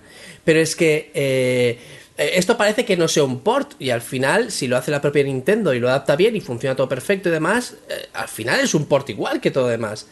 Pero hay otra cosa, eh, la gente se piensa que es, exactamente lo mismo y no es así. Eh, tanto todos los, tres juegos que hay, el Mario 64, el Sunshine y el, el Galaxy, los, eh, en el momento que se ejecutan, el emulador no solo los ejecuta, sino que sustituye ciertas cosas y, mej- y mejora otras. Por ejemplo, que sustituye los textos, los textos que hay en pantalla, los sustituye eh, por otros adaptados a la Switch. ¿Qué significa esto? Que donde antes te decía aprieta el gatillo Z, ¿vale? Que es lo que tenía la Nintendo 64, ahora te dice el L o el ZL o el que sea que corresponde a eso.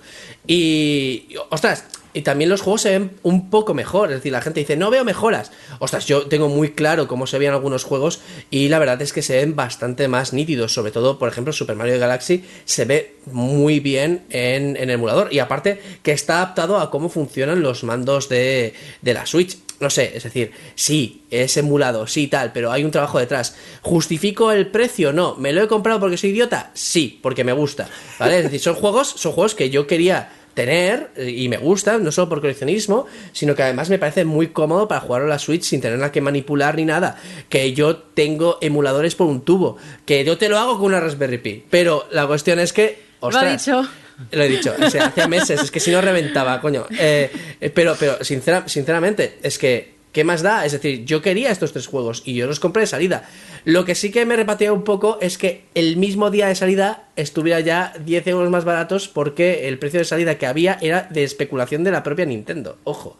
Ya no estamos hablando del FOMO, es decir, del fear of missing out, es decir, de esto que ha generado Nintendo internamente de se van a acabar, se van a acabar, eh, corred, no solo esto, sino que la propia Nintendo ha especulado con ello, ¿vale? No las tiendas, la Nin- Nintendo que lo vendía en Amazon directamente desde Nintendo ya lo puso a 60 euros 59 y luego lo bajó al día siguiente, ¿vale? La precompra era más cara que la compra que hubo después. No me importa tampoco porque la verdad es que yo lo jugué inmediatamente, el mismo día ya lo estaba jugando en directo y a mí, a mí me rentó, es decir, tampoco, tampoco me preocupó mucho, pero hay gente que se lo ha comprado y a lo mejor ni siquiera lo ha abierto todavía porque tiene 50.000 juegos y ese juego inmediatamente se ha entre comillas devaluado. Es decir, se lo podría haber comprado dentro de dos semanas y, le habría salido bastante más barato. Vale, respecto al tema de emula- emulación también, quería... Claro, es que suena muy raro lo de... Es un juego que, que es, un emulador, que está emulado. Es lo que decías tú un poco, Rafa, de... Ha sido adaptado a los controles de, de Switch, eh, se han cambiado textos, se ha, pues eso, hecho una mini remasterización, porque es mínima, eso es cierto. Eh, pues es lo que me, me parece, te vi a ti jugando al, al Mario que comentabas que las texturas estaban un poco más suavizada, que, que es eso, que se veía mucho más nítido. Claro, hay gente que dice, pues esto me lo puedo emular yo en ordenador. ¿No? Y el, hecho del esto me lo emulo yo, en plan con un programa, mm, eso, que no ha sido pensado para ellos, sino que ha sido un emulador que puedes correr muchas ROMs distintas, siempre te va a dar una experiencia distinta, ¿no? El hecho de que, bueno, pues los controles quizá no se no funcionan como esperabas, el juego puede reventar. Es que recuerdo que precisamente cuando, cuando salió este juego y se hablaba de tema emuladores, también fue cuando salió todo aquel artículo del emulemos Among Us en, de Android en PC y, y hablábamos un poco de todo esto, ¿no? De cómo, cómo el emular no, no, no es lo mismo, o sea, cómo explico, no es lo mismo sacar una consola, pues como están sacando ahora con todo el tema de la Super NES Mini, de la, eh, la NES Mini Classic, todo esto, las PlayStations, donde ya está pensado todo el hardware y todo el software para ser uno, y entonces sí, estás emulando un juego, pero estás teniendo unas garantías de calidad de que el control va a responder de la forma que esperas. Y, mucha gente opta siempre por el esto de pues, que esto es una estafa, esto, claro, esto me lo puedo hacer yo con, la ROM, que ya tiene más años que, que, que yo que sé y que lo puedo emular en mi PC. Y es un poco el defender de hay emulación y emulación. Existe la emulación piratilla, chunga, que luego te puede petar el juego y la experiencia de juego. Y luego está la emulación de, eh, bueno, pues ya diseñada por Nintendo y pensada para que se corresponda y que funcione y que pase todos esos bugs y- y errores Perdón, que puede haber. Y, y- y es que o no, ¿eh? O sea, es que puede ser perfectísimo. Pero es que, claro, es lo que dices tú. Eh, la experiencia es diferente. Es decir, Nintendo ha cuidado, quedamos o no, ha cuidado el producto. Y, y- y ya está. Y, y ha utilizado unas técnicas que sí, que conocemos muchos porque estamos metidos en el mundillo y demás. Pero si tú eres alguien que no tiene conocimiento, si quiere meterse a jugar el Mario 64, ¿qué más te da que sea una emulación o no? Ojo, luego hablamos de precios y cosas así, pero eso es otra historia. Mm, Vale, sí, estoy de acuerdo, pero eso no quita que el presupuesto que ha, que ha destinado Nintendo para hacer esto es muchísimo más pequeño que al de crear un juego nuevo. Por supuesto. Muchísimo. Es decir, que me parece, en cierta manera, un poco falta de respeto para el consumidor, porque le está poniendo un precio, además es un precio especulativo de 60 euros, así en tu cara de primeras, para ver cuánta gente pica y luego lo baja. Y luego también me falta un poco falta de respeto por los equipos de desarrollo de Nintendo. Es decir, eh, pongo, me viene a la mente Paper Mario, un juego que salió hace relativamente poco. Un juego completamente nuevo, eh, con todo su, su trabajo detrás, todo su diseño, todo. Salió. Vale, precio. Vamos a. a- no sé si estaba a 60 euros de salida. No, no recuerdo ahora mismo si salió de 60 euros de salida, pero ahora, ahora ya no está ese precio. Pero claro, yo como trabajador de Nintendo, si veo que me he trabajado en un proyecto mm, que es un juego completamente nuevo y ahora Nintendo le ha encargado a otro eh, equipo interno el hacer un el mm, coger un emulador propio perfeccionarlo para estos tres juegos de momento para que se tenga esas mejoras que habéis mencionado yo me sentiría un poco ofendido leches. Eh, es que Ah, eh, en cierto en cierta medida en cierta no no en cierta medida porque no eh, eh, de cara a un futuro incluso diría leches ese es el camino que se va a seguir se va a utilizar emuladores entonces todo este trabajo que se va a hacer se va a obviar No, no, no, no, te- eh, yo estoy de acuerdo totalmente en que es, eh, es un poco reírse un poco del consumidor, es decir, eh, sobre todo si lo vendes a ese precio y lo vendes como si fuera algo que se han curado desde cero, ¿vale? Que es la sensación que querían dar en el, en el trailer de, de esto. Pero como desarrollador piensa que de Nintendo piensa que eh, puedes entender perfectamente que Nintendo quiera llegar a explotar las cosas que tiene en su historia, en su historia. Eh, y no solo esto, piensa que la, al fin y al cabo la Nintendo Mini, la Super Nintendo Mini y todo lo que hay en la eShop y todo esto es exactamente lo mismo. La diferencia con todo eso es que para, la, para sacar los juegos de NES, sacar una consolita, para sacar los juegos en el eShop, pues están ahí y están gratis y esto lo han sacado en un cartucho y cobrando, ¿vale? Es, es la única diferencia. No veo que sea un agravante para los trabajadores de Nintendo. Sí, aún así, para el, el propio el cliente, ¿no? Eh, que- lo que somos todos.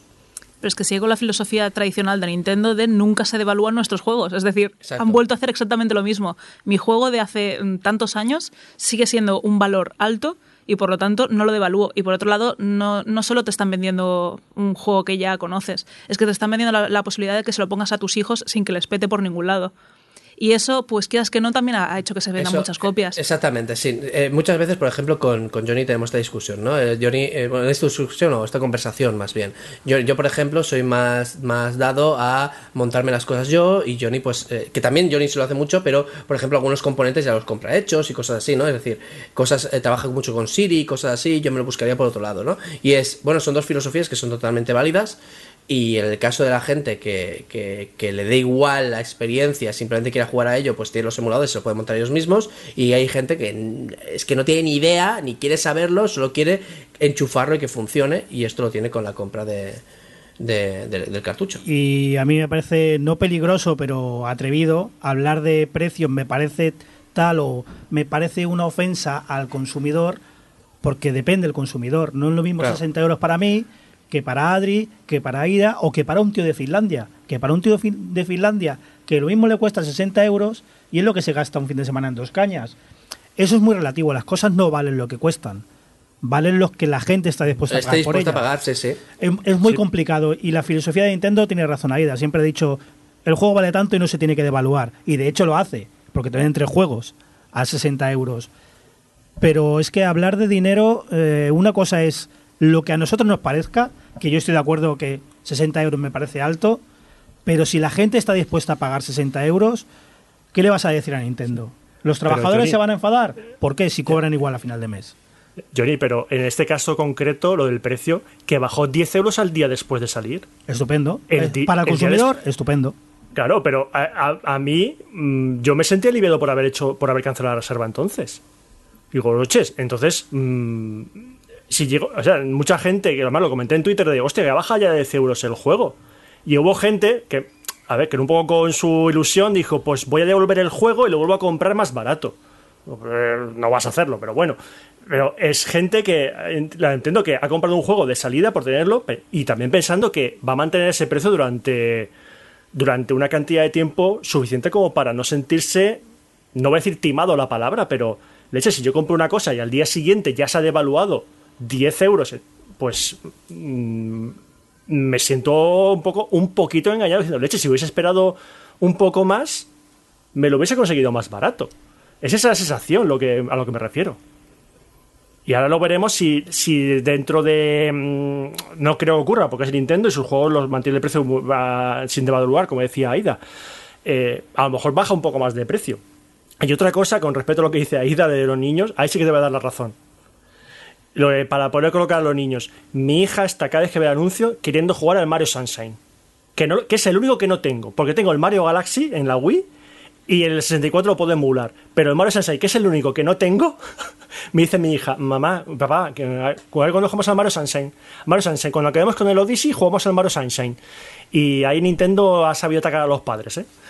Venga, vamos a dejar el tema de, de Nintendo. No, de lado no lo vamos a dejar porque Aida, eh, ¿qué pasa con el Lego Super Mario? Pues Lego Super Mario, a que suena como si, si hubiesen sacado otro juego de Lego, de los de Correcto. Traveler Tales. pu- Pues no, ¿No? es un juguete. ¿En serio? Me he comprado un juguete de Lego que salió el 1 de septiembre, creo que fue. Y, y me ha sorprendido, lo voy a comentar con el aspecto de, de videojuego realmente, porque tiene una parte de jugabilidad que es mm, muy parecida a un Lego Maker.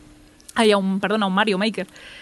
Eh, a ver, el Lego Super Mario es, son kits. eh, hay un kit inicial eh, donde pues, te incluye el Mario, te incluye el elemento que arranca el, timer, porque va todo con, un tiempo, una cuenta atrás, como en los juegos de Mario, eh, los más clásicos. Y, bueno, empiezas en una tubería y acabas, pues, como no, en la bandera de, final de- del nivel de, pues, del Super Mario original. Entonces, para empezar te encuentras con una especie de muñeco un poco más grande de lo normal. No es tan grande como un Funko Pop, pero es un poco más pequeño, pero tampoco es una, una minifigura de Lego convencional. Con pilas AA, eh, bueno, AAA, no incluidas. ¿Vale? Esto es el- la primera hostia que me llevé. Bueno, la primera fue el precio. La segunda fue que las pilas no venían incluidas. Y entonces, eh, ¿importa mucho? O sea, ¿no puedes jugar sin, sin ellos? Pues sí, eh, necesitas que el Lego esté encendido por varias razones. Una es, este, este muñeco, este Mario, funciona por conexión Bluetooth. Y lo tienes que sincronizar con tu móvil o tablet. Entonces, para empezar, ya tienes una aplicación que descargarte, totalmente gratuita, donde están además las instrucciones de montaje del resto de figuras y elementos del, del nivel de Mario. Claro, esto me, me chocó porque estoy acostumbrada al, a los manuales de, de Lego, de, pues, con el manual de instrucciones típico, pero por lo visto le chocó más al Funs, que me escribió diciéndome, hostia, lo de la aplicación me parece una mierda. sí, claro, él no, lo- no ha jugado a Lego Dimensions. Esto ya se, incorporó con las figuras de, de Lego Dimensions, que pues te vendían unos kits apar- aparte, con, bueno, eran expansión packs o eran eh, expa- DLCs eh, físicos, que al escanearlo en la base, pues te, daban un contenido digital, te daban una descarga en, el- en la, consola que usaras y aparte el manual de instrucciones de montaje de los vehículos, te venía en digital, lo veías en el propio juego, lo pasabas con el mando. Pues este formato que solo habíamos visto en Lego Dimensions, ahora también aparece con este Lego Super Mario. Entonces, una vez tú enciendes al Mario, pues eh, tiene los ojos, la boca y la, una pantalla a lo la- en el peto. Pues todo esto se ilumina, le ves la carita, él te saluda, tiene un altavoz donde tiene algunas frases, eh, en inglés, eso sí. Y entonces, pues este muñeco lo que hace es eh, emular el, el Mario del juego. Es decir, tú puedes levantar ese Mario, alzarlo hacia arriba como si saltara y entonces te hace el sonido conforme ha saltado. Si lo zarandeas a- mientras anda, pues va recogiendo monedas, siempre y cuando estés por un terreno verde. Esto tiene un, en la base, bueno, en la base, en lo que sería el culo, digamos, de Mario, tiene un lector de códigos de barras, que aparte detecta colores. Entonces, eh, encontramos que para, por ejemplo, atacar a un, a un Goomba, hay que saltarle encima de su código de barras que tiene en la espalda. Y entonces, pues si saltas varias veces, al final, en la pantallita de la, en la barriga de Mario, tú ves si, si ha, pues, ha conseguido matarlo, si te está dando monedas o, o qué es lo que hay. Claro, la, importancia- de la sincronización con Bluetooth con el móvil es porque te va contabilizando todo lo que haces en el nivel. En función de cómo lo hayas montado, que esto también es otra cosa que me descolocó un poco, no, no te especifica cómo tienes que montar el nivel. Te dice cómo empieza y cómo acaba, y tú puedes poner los distintos obstáculos y elementos en la forma que tú quieras. Así que es un poco, voy a jugar a ser un, un level designer sin saber un poco lo que es más óptimo, ¿no? Lo que me va a llevar más tiempo o lo que no. Claro, el kit inicial es muy limitado, por lo tanto, pues Lego, que ya de por sí son unos saca cuartos, que, que me vais a contar a mí, y, y Nintendo, que pues más de lo mismo, pues total, que han hecho un montón de DLCs y contenido, incluso trajes adicionales del Mario que le dan power-ups distintas, y, y claro, pues es, es un follón. O sea, yo estoy viendo que se me va a ir el dinero ahí porque el castillo de Bowser son 90 euros. Pero es que viene Bowser. Ya. Pero es que son 90 euros, pero es que el kit inicial eran 60, que yo conseguí, me parece que justo el día antes del lanzamiento eh, hubo una oferta en Amazon que lo pusieron a 47 y fue el momento de decir, mira, me lo compro y jugaré con mi sobrino. Ha sido, ha sido mi beta tester para, para todo esto. ¿Pero has dejado jugar a tu Excusas. sobrino o...? Sí, sí, bueno, he dejado jugar, no, o sea, me ha esclavizado de hacerse un nivel dos, tres veces, hacernos jugar a todos, porque claro, tú al final del nivel ves cómo ha ido el recuento de monedas, tienes un minuto además, que a mí eso me estresa mucho, porque mi sobrino es muy lento jugando, y claro, era en plan, de, ves, la musiquita se acelera, pues va sonando la, la melodía de, de- de Super Mario, y es en plan de, se te está yendo la música cada vez más rápido, no te va a dar tiempo a acabar el nivel, el niño acelera. Pero claro, él se recrea ahí en plan de, pero que ya has matado al Mini Cooper, ah, pues el, el tío, el- no, al Bowser Jr., es el que te viene con el kit inicial. Que ya lo has matado, pues el tío sigue dándole. Y, es en Y- plan de, no, no, avanza, avanza. Y cuando juegas con él, eh, te, da, te da la sensación de que tiene curva de aprendizaje en el sentido de que él, que él cambia luego cómo ha montado el, este para conseguir más. O sea, como notas que esa interacción la consigue el juego con él. Mira, yo, la- la- claro, el primer nivel, digamos, a él le cuesta acordarse de cada obstáculo, cómo interactúas. Porque, por ejemplo, hay uno que es una nube, que tú pones al Mario encima de la nube y lo tienes que ir moviendo haciendo como una especie de figazagas sobre el aire, ¿vale? Hasta que llega al punto de destino. Esto lo tienes que hacer manualmente. El resto de cosas, pues en plan, es saltar y hay un código de barras encima de la tubería, hay uno encima de un enemigo. Hay. Por ejemplo, hay nivel, hay parte del suelo que es, es fuego. Si tú dejas al Mario encima del, del ladrillo rojo, De se quema, lava. se quema y se muere. ¿Vale? Entonces ahí ya no te puntúa lo mismo. Claro, hay un montón de cosas que tú puedes ir haciendo al nivel de. Bueno, a, a lo largo del nivel que has montado que hacen que puntúes más o menos, si matas más enemigos, si recoges más monedas eh, andando sobre el terreno verde. Entonces, eh, también el hay ladrillos azules que reconoce como agua, pero en el agua también puedes coger monedas, lo cual mola. Claro, mi sobrino, al principio todo esto eran demasiados datos a tener en cuenta. Tiene cinco años, tampoco está tan, no sé, tan espabilado aún. Entonces, claro, al principio, pues eso, hace el mismo nivel, lo hace dos, tres veces, luego pide a su padre que lo haga, a la madre y tal, compite con todos a ver quién, quién ha conseguido mayor puntuación al final de todo, porque te sale el, total de monedas que ha recogido. Esto además sale en el móvil. O sea, es, es lo que decía, en plan, de- dependes mucho de otro elemento externo que, claro, ya no es eh, una experiencia tan bueno, necesitas tener batería en el móvil, necesitas tener las pilas. Sin pilas ni el móvil no puedes jugar igual. Puedes simplemente jugar como si fuera un kit de Lego con un Mario con los ojos apagados. Qué- qué, triste la imagen. Bastante mustia, sí, no, no lo voy a negar. Y de hecho, tiene cosas muy graciosas. Por ejemplo, si dejas la figura tumbada y no interactúas con ella, empieza a roncar y se duerme. Y, pues, tiene, Como en a la ver, vida. tiene detalles bastante graciosos. O si lo agitas mucho, se marea. O, bueno, pues tiene algunas cosas así bastante graciosas. Eh, el caso está en que, claro, lo jugaba dos tres veces. Vale, ahora ponme el nivel distinto. Yo me he encontrado con que tengo el kit inicial solo, por lo tanto no hay mucha limitación de lo que puedes hacer. O sea, no, no, no puedo pensar en muchas variedades. El primer día hice cuatro escenarios distintos y sudé mucho por poder sacar todo eso. Eh, claro, al final ya pues, le pones piezas de más, le pones alguna cosa, en plan de te lo inventas para que, que el niño pueda seguir jugando y le parezca que está haciendo niveles distintos. El problema es ese, que veo que es un juguete que está pensado para sacar mucho dinero y que está muy bien a nivel, pues eso, quizás para niños más grandes. Me parece que de, por- sí está pensado para niños de 8 años. Entonces ellos sí que pueden hacer sus propios niveles, eh, coger elementos de otros Marios. Claro, mi, sobrino ha jugado a los Marios y sabe, por ejemplo, las mecánicas estas de la bandera y tal, pero hay cosas que no reconoce. O, por ejemplo, le enseño una expansión de, un nivel de desierto y como no ha llegado a ningún nivel de desierto, ningún Mario, pues piensa quién- quiénes son estos personajes. Eh, la idea es muy buena, pero me parece extremadamente cara para lo que para lo que ofrece. Es decir, te tienes que gastar mucho dinero para poder tener una experiencia de, eso, de un Mario Maker. Y me, da pena porque es eso, esos proyectos de, Lego que creo que, que a futuro se va a quedar un poco desfasado. No sé si, si eso, o sea, a lo mejor dentro de un tiempo me encuentro que los DLCs están mucho más baratos y me puedo pues, conseguir algunos packs más. Pero creo que el hecho de que dependa de, de tener un móvil, que dependa de que las pilas del Mario, que dependa de tal, va a hacer que este juguete no acabe de petarlo, a pesar de que el concepto me parece muy interesante. Entonces, eso, yo lo he comentando también a Akashi, me lo preguntó, ¿no? De yo podría jugar esto con mi hijo, es demasiado pequeño en el caso de, de Akashi. Hmm. Y, creo que sería complicado aún. Él me dice, no, pero yo con el montolegos y tal, ya, pero es que esto es distinto. Esto tiene que tener en cuenta eh, los enemigos, cómo se derrota cada uno de ellos, eh, cada elemento de los obstáculos y tal, cómo interactúas con él. Si este tumba esto, si este hay que girarlo a mano, si este. Entonces, eh, lo recomiendo siempre y cuando pues, puedas pagar lo que vale. Ya digo que a lo mejor con 3-4 niveles ya te has cansado del juguete y lo dejas de, de lado. Yo me lo voy a quedar expuesto en mi casa como, como parte de, de, pues eso, del coleccionismo de Lego que, que ya traigo de, de serie. O sea, lo he comprado para jugar con mi sobrino, pero sé que cuando se canse me lo quedo yo. Y... O sea, que la has comprado para ti, no sí, no, engañemos. exacto. O sea, y y además él es consciente. Y de hecho es eso. Tenemos ahí el catálogo y vamos discutiendo qué, qué es el siguiente kit que voy a comprar. En plan de cuánto bonito me parece a mí para tener expuesto en una vitrina el resto de mi vida y, y de si él lo ve jugable guay o no. Ok, oye, pues no conocía este proyecto y está, está así chulo. Lástima que sea un pastón también comprárselo. Yo creo que el problema es eso, que, ha salido ya una tirada de mucho DLC y todo, pero no creo que vayan a hacer más contenido porque no, no tiene pinta que va a ser un producto muy exitoso. Oye, vamos a cambiar totalmente de estilo, creo, y me mola mucho este titular que hay aquí, los completion rates de los videojuegos. Aquí, español, Spanglish, ¿por qué? ¿Qué pasa? ¿Qué me habla de esto? Porque somos muy vagos. Muy vagos.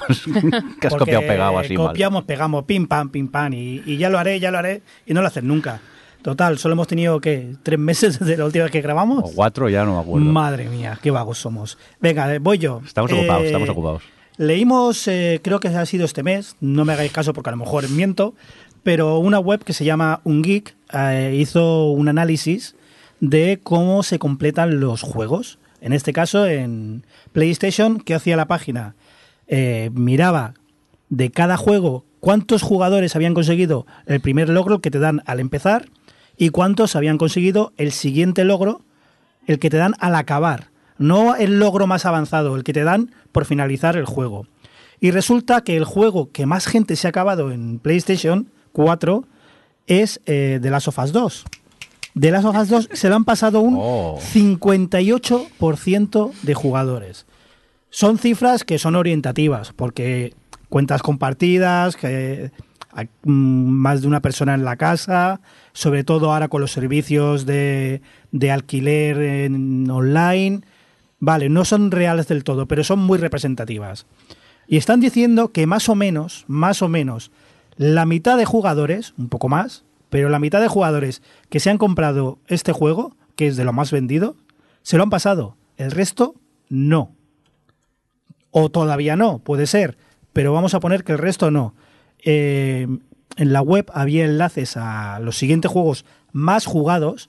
Quiero dejar claro que más jugados. Y, por ejemplo, eh, un 51% se ha pasado el God of War, un 38% el Tsushima, Adri, un 34% el Horizon, un 34% de personas se han acabado el juego. Significa- fúnebre. Significa que un 70% no han visto el final del juego. No que no lo han completado todo, que no han visto el final. Y Dead Stranding, un 30%. Este me sorprende muchísimo. Me sorprende muchísimo porque sí, está haciendo Adri que no con la cabeza. Es un juego especial, sí, pero es un juego de Kojima. Y es un juego que tal como se vendió, la gente sabía lo que iba. Iban a la Kojimada, sabían lo que se iban a encontrar. Eh, yo no creo que este juego haya sido un juego eh, que se le ha comprado el el mismo que se compra el FIFA. Es un juego que el que se lo ha comprado sabía lo que iba. Solo un 30% de gente se lo ha pasado. Sí, pero superar esa hora y media final Su- de el cinemática. FOMO, pero bueno, eso es otra cosa. Red Dead Redemption 2, un 28% ha visto el final. Que esto tiene mucho que ver con los mundos abiertos. Claro, pues si se hacen como Mirindo, que se pone ahí a mirar las puestas de sol, y se pone a que, pescar y bueno, se pone a comer. o lo que me ha ¿Cómo pasado vas a mí? al final? Pero llega Eh, al final. Vi- Hablamos, vuestra serie llega al nosotros final. hablamos de eh, el, el- el recadeo.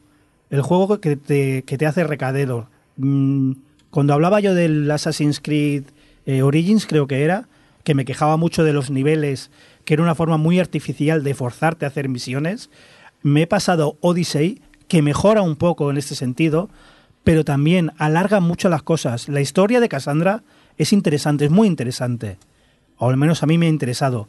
Pero había momentos que no me acordaba de, qué estaba haciendo ni por qué. Ya no solo por el pa' aquí allá. Ya es que es, ves aquí y cuando llegabas aquí te decía, uy, para hacer esto te lo divido en tres submisiones chorras. Y esas tres, a lo mejor, cada una se dividía en dos. Y era una forma que se nota muy, muy artificial de rellenar. Pero esto también pasa con el de Spider-Man. Yo había un punto que digo, me dan igual las secundarias, las palomas y me da igual todo. Pero en ese caso son opcionales. Con Sí, los sí, niveles del Assassin's te obligan a hacerla.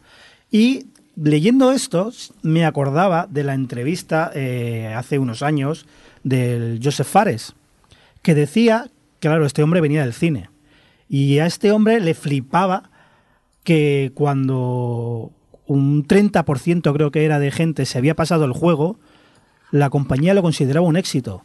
A un tío que viene del cine, imagina que le dicen que un 30% de gente ha visto la película y el otro 70% se ha ido del cine a mitad. A ver.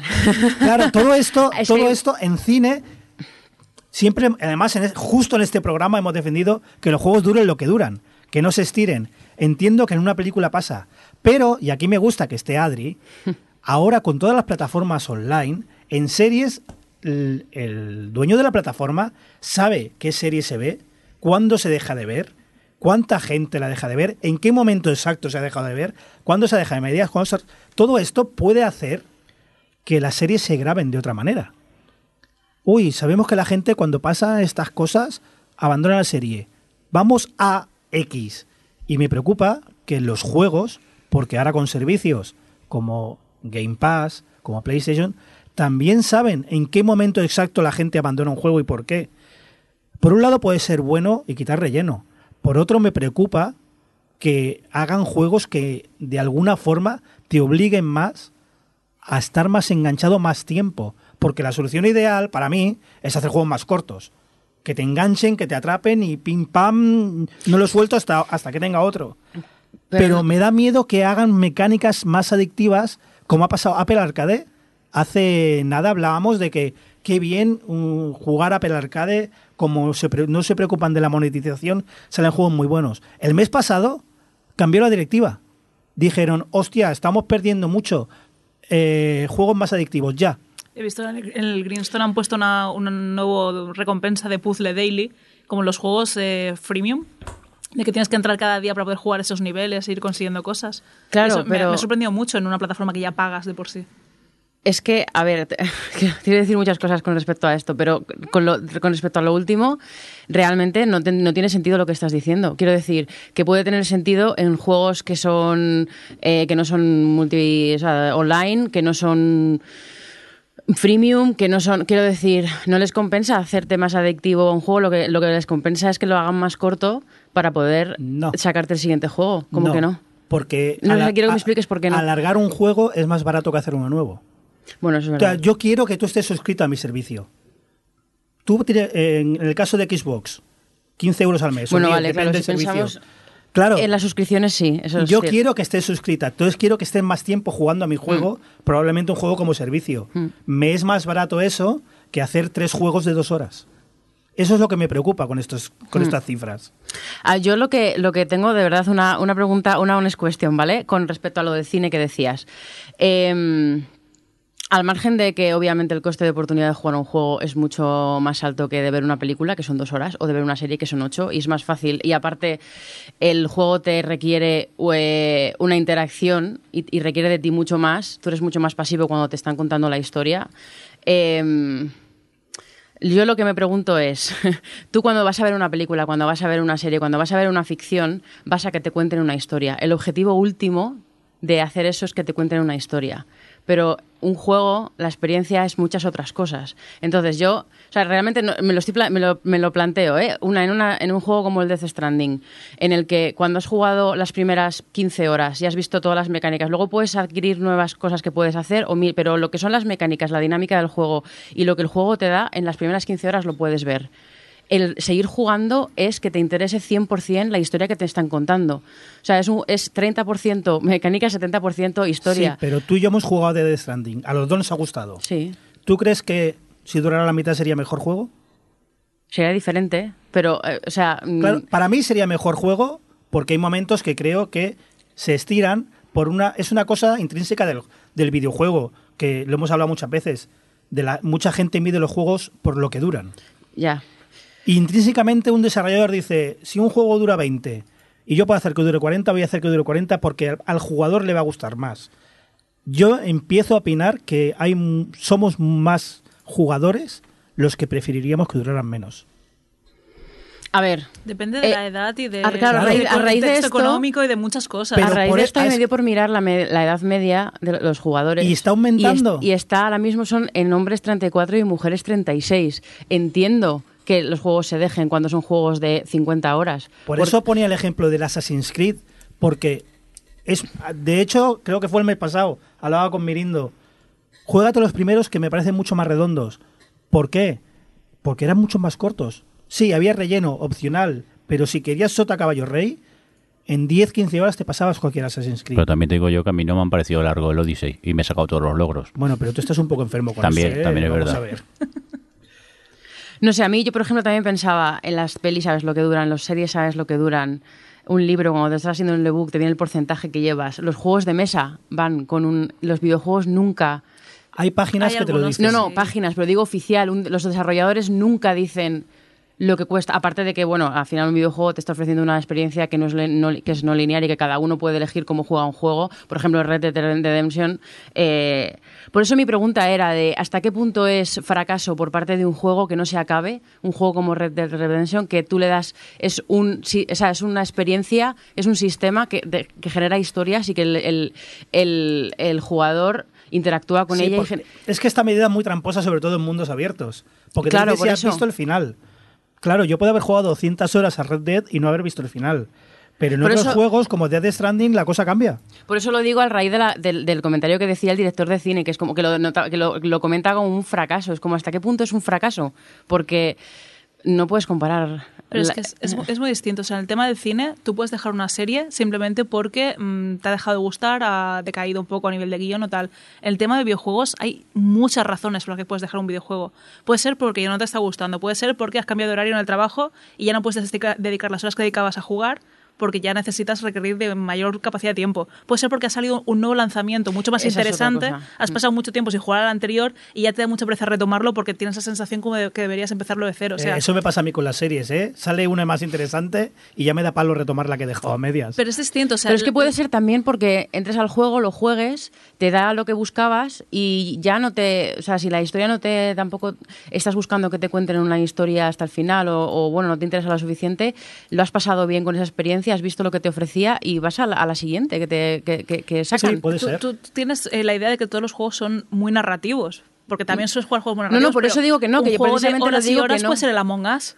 Que, que no tiene una narrativa detrás. La Por eso. narrativa la crean los propios jugadores en la partida de rol. O yo que sé, hay muchos casos ahora, y todos los que son MMOs, RPGs y tal, muchas veces no es la historia en sí, son las No, y- misiones, son las. Claro, a eso iba con lo de que tú vas, cuando vas a ver una película o cualquier ficción, vas a que te cuenten una historia. En un videojuego no necesariamente vas a eso. Entonces, por eso no creo que haya que considerarlo un fracaso per Claro, se. es que cada, mira, aquí somos tres ahora mismo hablando Death Stranding, sí. y cada uno tiene su perspectiva. Claro, yo tengo la perspectiva de que quiero juegos más cortos, de que quiero que lo que me cuente sea interesante. En Assassin's Creed, ahora es que el último que he jugado, me molestaba mucho que intenten alargar la historia con historias de mierda o con eh, eventos con recados de mierda.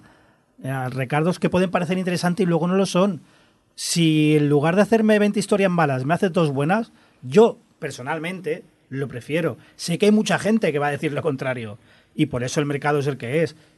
Pero yo actualmente lo prefiero y entiendo que muchos abandonos es por eso, porque la historia de primeras te va interesando, pero en los videojuegos el pecado que veo yo siempre es que la historia que te ha enganchado en principio se va diluyendo hasta el, hasta el punto que a veces la olvidas.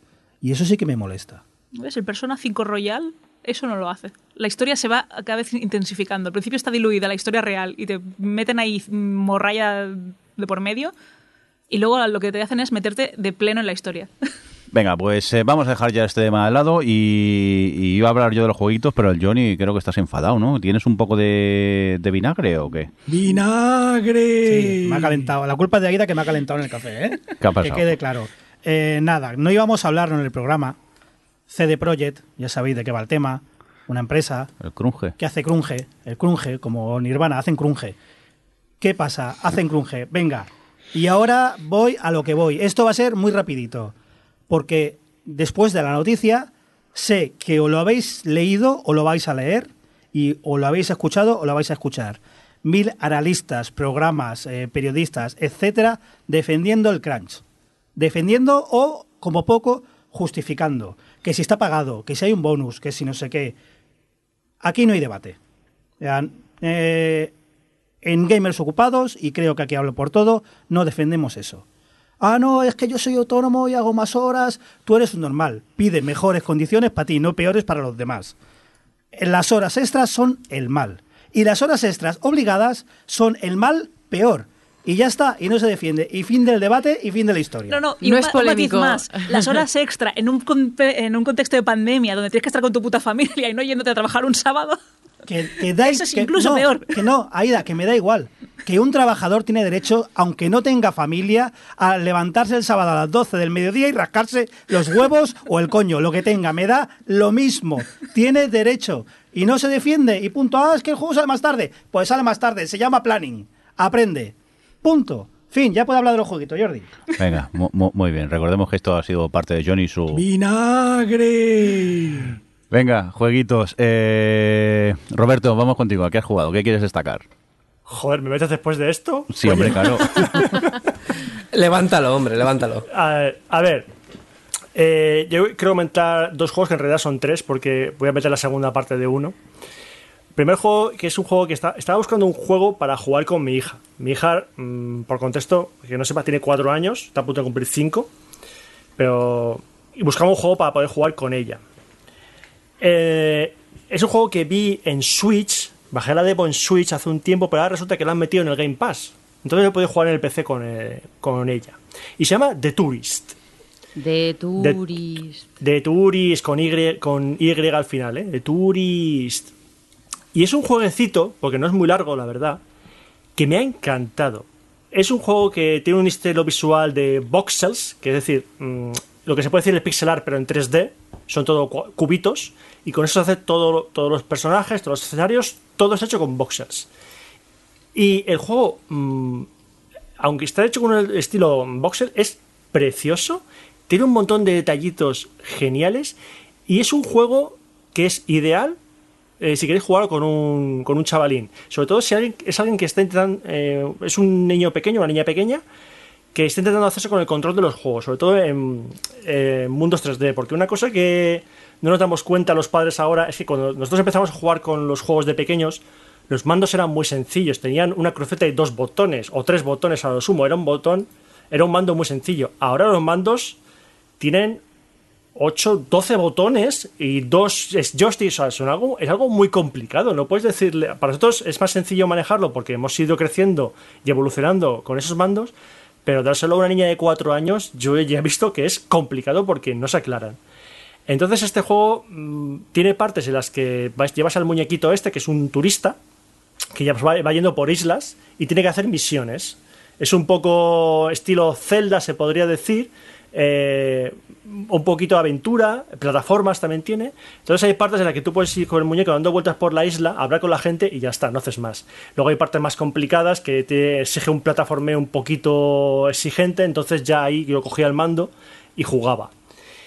Y en ese cambio entre, con mi hija y eh, entre mi hija y yo, pues terminamos el juego, que no es muy largo, y nos ha encantado. Lo mejor es que el juego, cuando acaba, en el final, da pie a entender que va a haber una segunda parte, y desde ese momento mi hija no para de preguntarme cuándo va a salir la segunda parte del juego del muñequito. Ella llama el juego del muñequito, eh, porque es un muñequito lo que llevamos.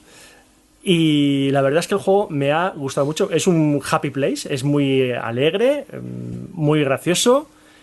Eh, aunque no tengáis hijos, también jugarlo porque o lo podéis terminar perfectamente en, en dos horas y os podéis sacar el 100% de los logros. Si vais a por logros, os lo podéis sacar fácilmente todos los logros. Mm, apunta, apunta.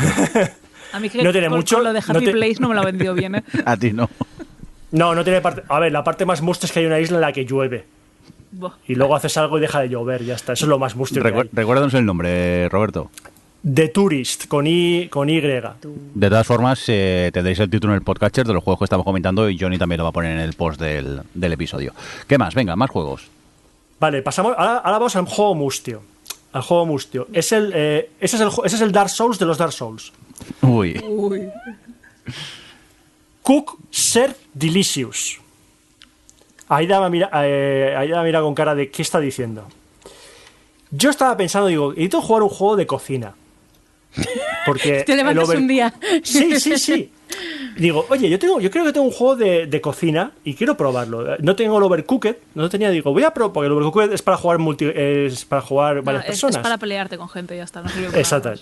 Vale, pues Cook Self Delicious es un juego para una, un solo jugador. Y básicamente es para que cuando termines de jugar tengas estrés postraumático, ataque de ansiedad y más secuelas. Porque es un juego que simulas en el que tú eres el cocinero de un restaurante. Eres el cocinero, eres el lavaplatos, eres el que limpia, tira la basura, eres el que hace todo en el restaurante. Porque parece que el restaurante lo llevas tú solo. Y es un juego en el que tú simplemente ves la barra del restaurante y llega alguien y te dice, por favor, quiero tal plato. Muy bien.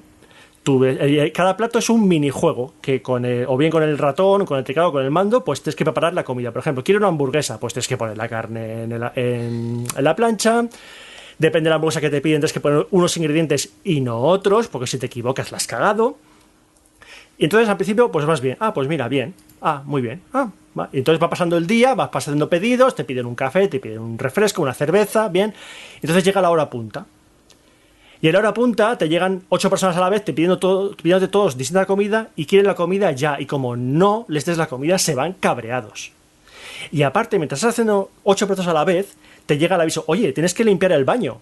Oye, perdona, hay una rata, tienes que poner las trampas para matar las ratas. Oye, perdona, tienes que tirar la basura. Oye, perdona, tienes que limpiar los platos. Oye, perdona, hay un atracador y tienes que identificarlo para la policía para que lo detenga. Y eso es verdad, tienes que hacerlo.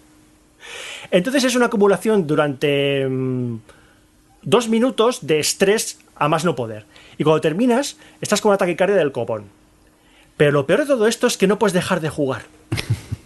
No puedes dejar de jugar esto. Hay, cada día hay dos horas puntas, una por la mediodía y otra por la noche. Eh, en la primera parte, el el Cook Serve Delicious 1, que es el que más he llegado, he llegado a tener un restaurante de tres estrellas. Y hace poco empecé el 2, pero creo que lo voy a mandar a la porra porque yo quiero llegar a viejo. Y esto me va a hacer que mm, mi capacidad cardiopulmonar se vaya a- al asco. Pero el segundo añade cosas nuevas, aparte de una pequeña, mejora gráfica, porque el juego tampoco es que gráficamente sea espectacular. Eso sí, los dibujos de, las comidas dan, dan hambre, están bien diseñados. Y dentro de poco va a salir el Cook Serve Delicious 3, en el que en vez de ser un restaurante es- eres un food truck y se va moviendo de sitios.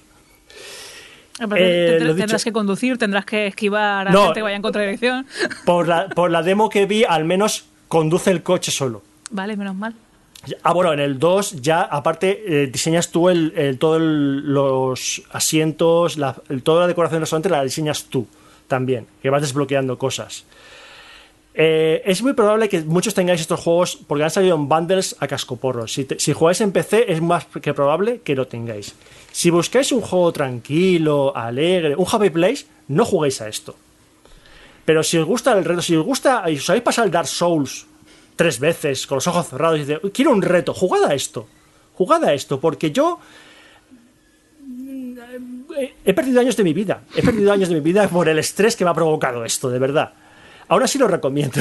Venga, tomamos nota. Este Y- Cook Serve Delicious. A mí cuando me ha dicho mustillo pensaba que tenías que cocinar cachorritos de, de- de algo. o No, o no, sea, he estado mirando en Google y dan hambre los platos. Y encima ya la verdad que, es que estoy muerto de hambre yo, digo, por favor, no sé para qué he mirado eso, pero bueno. Cambiemos eh, radicalmente de estilo, creo. Aida, ¿juego Mustios? ¿Alguno has jugado? ¿A qué has jugado? no, no, no es mustio. De momento, al menos en esta entrega, aún no mucho. Muy bien, cuéntanos. El Final Fantasy VII Remake, ¿correcto? Parte 1. Parte 1. Vaya titulaco. Parte 1 de a saber cuántas se, se- se hacen. Eh, es un juego- falta. Sí, la verdad es que me ha gustado mucho, así que yo por mí encantada. Alargadme el chicle tanto como queráis. A ver, eh, yo jugué Final Fantasy VII en su día, que tendría yo 11 años, 12 años, me encantó. O sea, creo que fue, claro, el primer juego largo que jugué, porque hasta entonces solo había dedicado a, a jugar a plataformas y aventuras gráficas. Y para mí, pues, no sé, como fue mi primer Final, siempre ha sido mi favorito, supongo. Entonces, claro, cuando sacaron el remake ya fue una de las razones también, cuando he dicho antes, me compré la, la Play 4 para jugar a God of War. También me la compré Play 4 porque sabía que saldría Final Fantasy VII en algún momento.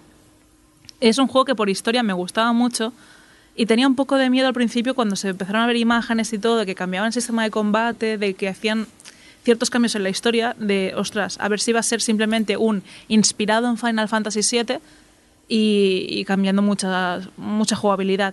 Por suerte no, por suerte el sistema de combate eh, lo han hecho un poco más a lo a, eh, hack and slash, un poco más como que sea un Devil May Cry, de que tienes que ir pues eso atacando, pero también tiene esa especie de reminiscencia de los turnos donde puedes ir cambiando con, el, con los gatillos del mando de la Play a otro personaje. Entonces no te da tanto la sensación de que se ha perdido del todo el combate por turnos, sigue teniendo una barra de límites, siguen teniendo una serie de características como los, los- en el Final 7, pero eh, pues bueno, te hace pensar un poco más en la estrategia de combate a nivel de cómo me muevo. Ahora me cambio a otro personaje que puede atacar desde pues, eh, Barret, por ejemplo, que puede disparar eh, para enemigos que, vengan volando. Entonces, la verdad es que a nivel de sistema de combate se me ha hecho una mm, delicia. Me ha parecido genial jugar un final así. Y bueno, y lo que viene siendo la historia sí que tenía miedo de que no se respetase tanto, pero me he encontrado con que no solo la respeta mucho y homenajea muchas cosas de, de Final 7, sino que al alargar el contenido, en general, no ha quedado un pegote como, como que se está añadiendo un contenido simplemente por rellenar horas. Eh, tenemos la historia esencial de- del final, de toda la parte inicial de Midgar. Y aparte han añadido, pues es un poco más de historia, han desarrollado más personajes que ya aparecían, han introducido más a otros personajes secundarios en relación a los, a los protagonistas y han metido misiones. Misiones un poco como lo que estábamos comentando antes de estas misiones que se te pueden hacer más pesadas o no. Sí que es cierto que hay muchas que son misiones absurdas y muy tontas, pero tengo que decir que las he completado todas y, y las he disfrutado. O sea, sí que son algunas, pues por ejemplo, recuerdo una de ayudar a una niña a, a coger, a recuperar sus gatitos. Y vas con Cloud ahí con la pedazo de espada, un mercenario que, que todo el mundo lo conoce porque pues, se carga lo que sea y está buscando los gatitos por el pueblo. Pues hombre, eh, deja un poco la, la sensación esta yakuza de, de tener misiones así un poco absurdas y relacionadas con gatos también.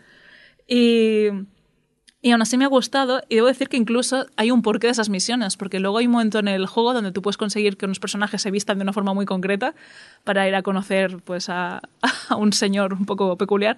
Eh, en función de cómo hayas hecho esas misiones, si esas- las has completado todas antes de ese evento en el juego, eh, van a aparecer unos vestidos u otros para los tres personajes que, se cambian de ropa.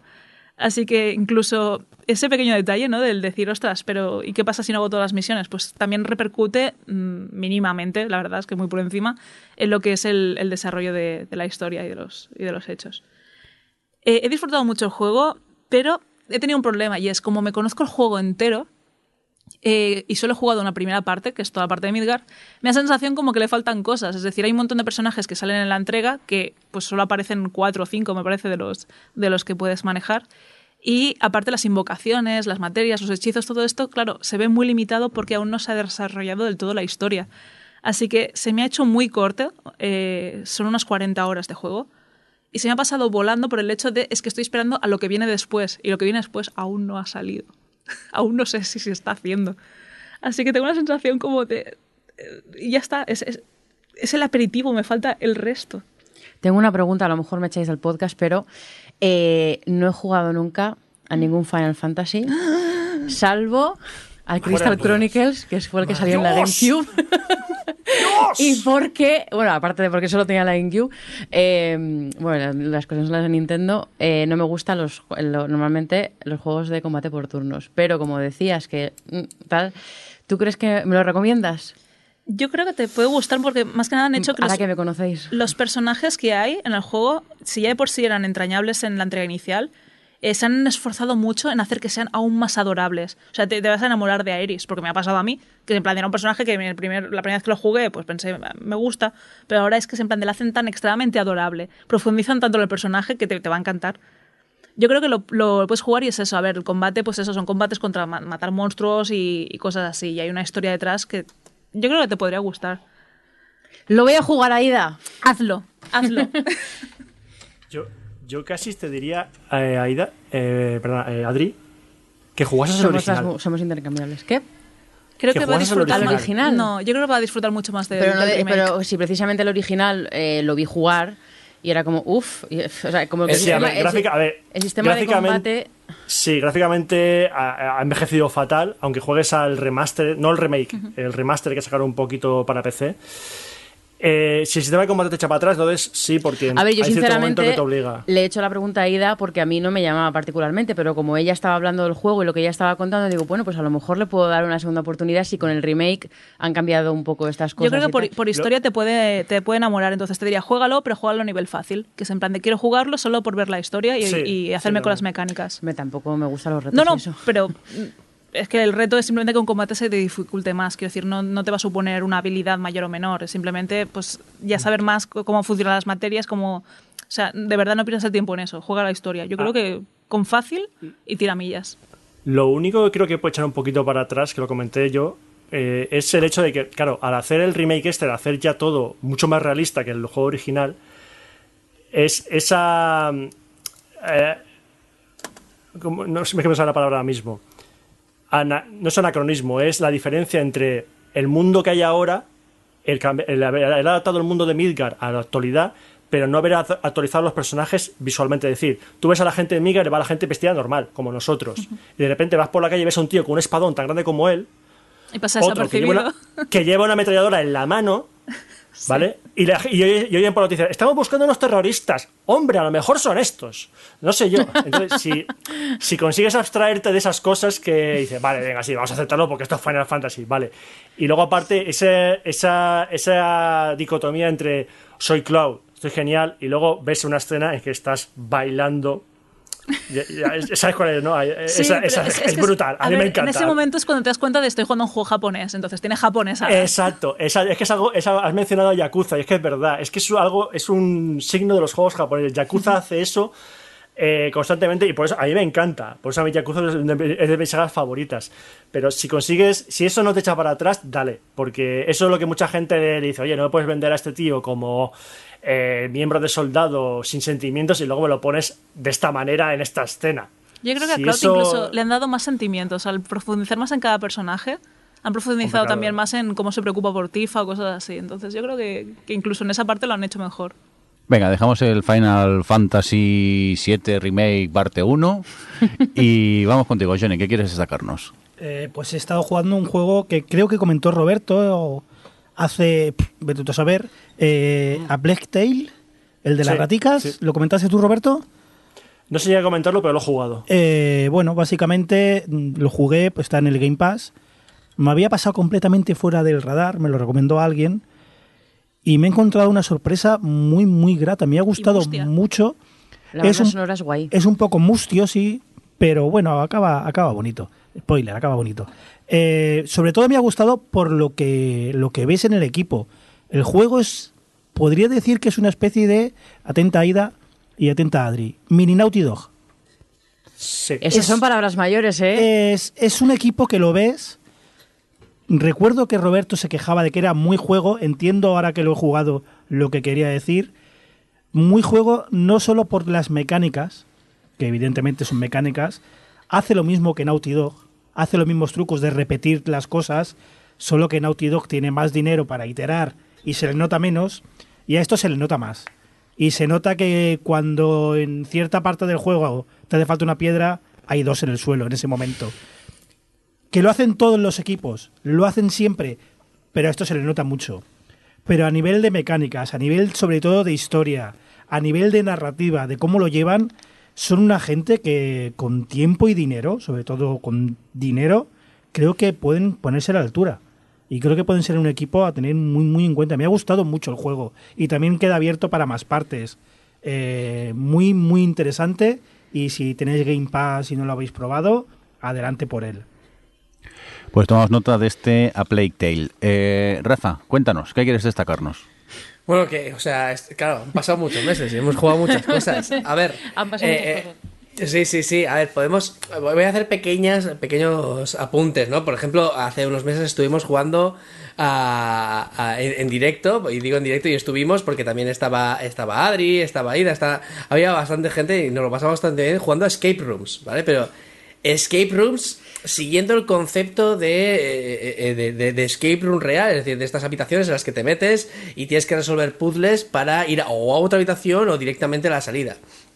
Y la verdad es que hay en Steam verdaderas mierdas que te lo pasas que te lo pasas muy bien es decir hasta, hasta el más chusquero tenía te- te lo- había cierto interés no y eso sí o sea no, no concibo jugar este juego de otra manera que no sea con, con más gente. Es decir como un escape room real ¿vale? Eh, de hecho al jugarlo en directo eh, pues todo el mundo colaboraba un poco el chat los que estaban en, en- en el otro lado co- eh, en voz y tal Bueno, a ver, Y todo el me- mundo colaboraba un poco, no. Adri colaboraba mucho, se apuntaba a todos los códigos que sacabas, todos los números que veías. Exacto, Te exacto. Y tú también, todo el Aida. rato- No, pero el nivel de Adri es, es otro nivel. Eh, no, no, yo solo quiero decir eh, la experiencia eh, religiosa que es jugar con Rafa eh, cuando quieres que. no, realmente con cualquier persona que al final se mueve por la habitación como se va a mover por la habitación. Cada uno se piensa como piensa. Y claro, imaginaros al resto en el chat. eh, Rafa, apunta a la pared, de la- o sea, intentar jugar a distancia con una persona que es la que maneja lo que ves, eh, lo hacía como cinco veces más divertido, la verdad. Claro, porque además es eso, es decir, tú vas a, tú vas a lo que tú harías y la otra y la demás gente lo hace, que, que- bueno, igual que, que ves cualquier juego jugar, Claro. pero en este caso en una escape room y con toda la tensión que había en una escape room, porque hay una cuenta atrás, hay un misterio, hay no sé y fue muy divertido. Eh, eh, en definitiva, eh, o sea, los juegos que he ido jugando últimamente, como siempre, son en directo, pero cada vez intento hacerlos un poco más que, que juguemos todos de, de una u otra manera, ¿no? Y, y bueno, o sea, entre ellos, pues, pues uno que también estabas tú, ¿no, Jordi? Eh, sí, creo que sí. Si estás hablando del Fall Guys, sí. Sí, sí, sí, pues ese mismo, el Fall Guys, eh, eh, que al final es, ha sido pues el, bombazo, ¿no? De este agosto, creo que fue, o principios de septiembre, que al final es el humor amarillo que nosotros conocemos en, en España, que lo que sería el Takeshi Castle en, eh, su versión original, es decir, eh, pruebas eh, muy idiotas en las que tienes que pasar pues por sitios sin caerte, gente que te empuja, suelos que se abren, saltos de fe, por así decirlo, y muchas cosas que lo hacen muy divertido para jugar con amigos. Pero el problema que yo le veo es que aparte es un juego estilo eh, estilo Fornite, ¿no? Que son 100 personas o 60 personas, creo que eran, jugando a la vez. Y claro, de esas 60 personas, el problema que tiene el juego es que como máximo cuatro pueden ser tus amigos. Y a mí eso, me, al principio muy bien, pero a mí eso al final me tiraba un poco para atrás. O sea, a mí me hubiera molado mucho poder hacer partidas privadas, no sé cómo lo veis vosotros, los, los que habéis jugado conmigo y tal, partidas privadas y, y jugar nosotros solos y, y- y ya Totalmente, está, imagínate- jugar con más gente. Claro, toda la gente del chat, eh, yo que sé, lo- los, los 20 o 30 que solemos estar ahí, eh, que todos pudiéramos jugar unos contra otros eh, en los... en- Aparte que luego estás jugando y realmente es muy difícil ver dónde están tus compañeros. Sí. Porque tampoco te lo marca de una manera muy, muy clara. Y al final no me entero. Yo llego, entonces pregunto, yo ya he llegado. Y entonces la gente va llegando o, o no. Bueno, para no enterarse, aquí tenemos a un campeón del Fall Guys. Bueno, bueno. Hay que decir que tuve mucha suerte porque fue una partida muy, muy rara. Los que habéis jugado al Fall Guys, la, la penúltima pantalla fue esa de las frutas que tienes que encontrar y por casualidad acabamos eh, pa- pasando tres.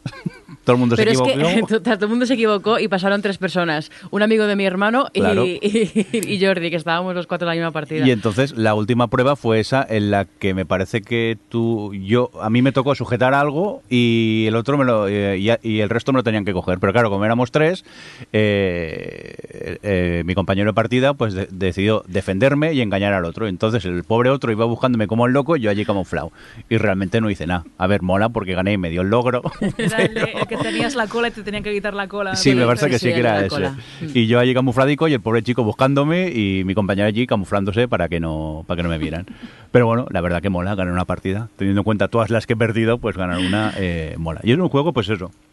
Que para echarte partidas rápidas eh, está muy chula. A veces yo simplemente me conectaba, me echaba dos, tres partidas y, y luego me desconectaba y, y ya está. Y me parece un juego bastante entretenido. Yo, yo creo que también es que ha venido en un momento muy bueno. Eh, y eh, tanto este como el que, el que comentaremos ahora, el Among Us, viene en un momento en el que se agradece mucho el conectarte con tus amigos y tal. Y, y es que es, es muy agradecido. Y con el Fall Guys, a mí tampoco me parece nada del otro jueves, pero es cierto que ya solo por conectarte con la gente y estar charlando y de risas y eso, es un más mil en este momento. Y, y, bueno, pues yo creo que por eso también. A- aparte, Mm. perdón, un momentito, aparte de los pequeños problemas que hay, hay un problema con la- el cross-platform. Es decir, yo Sí. tengo en PlayStation y en, y en PC. Bueno, aparte de que en PC ya directamente han añadido la anticopia que tienen todos los juegos de, de Epic y ya direct- en, en Steam. O sea, yo lo tengo en Steam y han añadido la anticopia de los juegos que tienen Epic y a mí me ha dejado de funcionar en, en tal como estaba trabajando, que lo utilizaba en Linux, ha dejado de funcionar totalmente. Y claro, es decir, mucha gente me decía, yo lo tengo en Play, yo lo tengo en PC, y claro, es, ostras, ¿sabes? Es decir, no, no, que no haya este cross-platform lo hacía un, un poco un agobio de jugar muchas veces, porque es eso, o tienes las dos versiones o, o no puedes. También un acierto que lo regalaron en Play en el Plus. Sí. Bueno, eso Eso es lo que ha hecho no, también, creo que, que es lo que- petara, ¿no? sí. Porque si no, yo no me lo habría. Por cierto, estabais hablando del Among Us. ¿Quién me quiere comentar el Among Us? Pues, pues nada, el Among Us es un juego que realmente no es nuevo, es un juego 2018, si no, si no voy mal. Sí. Lo que pasa es que, bueno, pues es un juego tipo como los Lobos de Castro Negro, estos juegos que, que hay, eh, entre todo el mundo hay como un, eh, un infiltrado y se trata de charlar con tus amigos para descubrir quién está manipulando, quién está mintiendo y quién tal. Bueno, pues en el, en el juego original eh, es, un, es un grupo de gente que está en una nave, que tiene que arreglar cosas de la nave y mientras hay unos impostores que tienen que, que sabotear o, y, y o matar a la gente que hay por la nave pululando. Y, y claro, en el juego original hay un chat en el que cuando alguien se des- eh, descubre un cuerpo o alguien o pasa algo que, que- que es un sabotaje, la gente se pone a discutir y es un chat eh, de- de- es- escrito, de texto, gracias.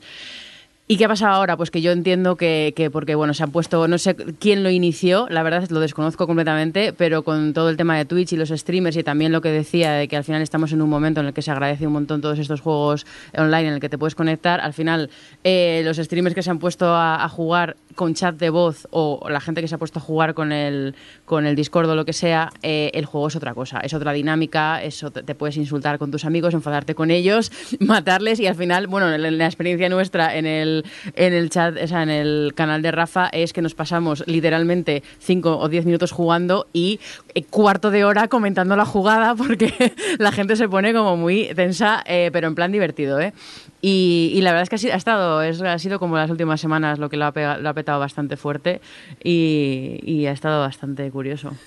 A, a diferencia de los lobos de Castro Negro, es que, aparte de que hay minijuegos, ¿vale? Que tienes que ir completando para ir. Es decir, eh, eh, los lobos, por si no sabéis de qué, va, pues es un juego en el que hay eh, X jugadores que son personajes de un pueblo y lobos, ¿no? Uno o dos lobos que se dedican a matar a los personajes del pueblo cuando llega la noche, ¿no?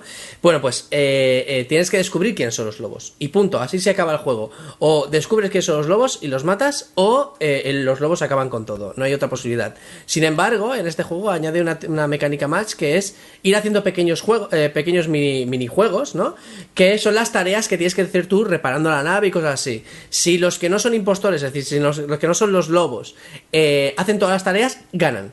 Si se descubre quién son los lobos, también ganan. Es decir, hay estas dos, la, la típica, que es descubrir quién son los lobos o los impostores en este juego, y la mecánica de completar todas las tareas. Y la verdad es que eh, la dimensión de discutir con quién ha sido, quién no ha sido, incluso sin más, es decir, querer putear a alguien, se lo hace bastante visceral y lo hace muy divertido. O sea, eh, a veces nos pasamos incluso acusando a alguien, eh, o sea, se se te ve la ira, pero, pero aparte, lo que, queda, lo que se hace en Among Us se queda en Among Us. Yo tengo que decir que me he aficionado bastante a ver eh, distintos directos en Twitch de pues, distintos streamers jugando Among Us. Y pues he visto eso desde Ibai, he estado viendo a Caliebre también en su canal, a- luego el otro día se juntaron Pazos, Enoch, un montón de gente. Eh, no he visto, o Borja Pavón también incluso lo he estado viendo y tal, no he visto cosas como las que he visto en el canal de Rafa en ningún otro lado. O sea, para empezar, Rafa siempre tiene la coartada perfecta que es, como él está en directo y se pone a hablar de un minijuego, de ostras, esto me recuerda a tal juego que no sé qué. Claro, es súper sospechoso porque se tira una hora delante de un minijuego que se supone que tienes un límite de 10 segundos. Entonces, Rafa siempre sospechoso, por lo tanto, como siempre sospechoso porque actúa de forma aleatoria y rara, pues la gente no sabe si en realidad es que es Rafa siendo Rafa o es Rafa siendo el impostor.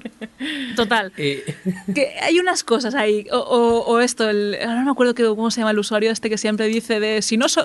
Colapso, mira, que lo maten. Matadme y si no soy yo, matáis a este. Pues, o sea, yo de verdad he visto, por ejemplo, en el canal de, de Borja, yo me reía mucho porque se pelean entre ellos, pues se conocen mucho y se pican y tal. En plan, el canal de Rafa no, el canal de Rafa es en plan de cualquiera puede ser asesino porque todos actúan de formas muy raras. Y, y me fascina. O sea, de verdad que, que son los que más me he enganchado porque es que no, no tiene sentido nada.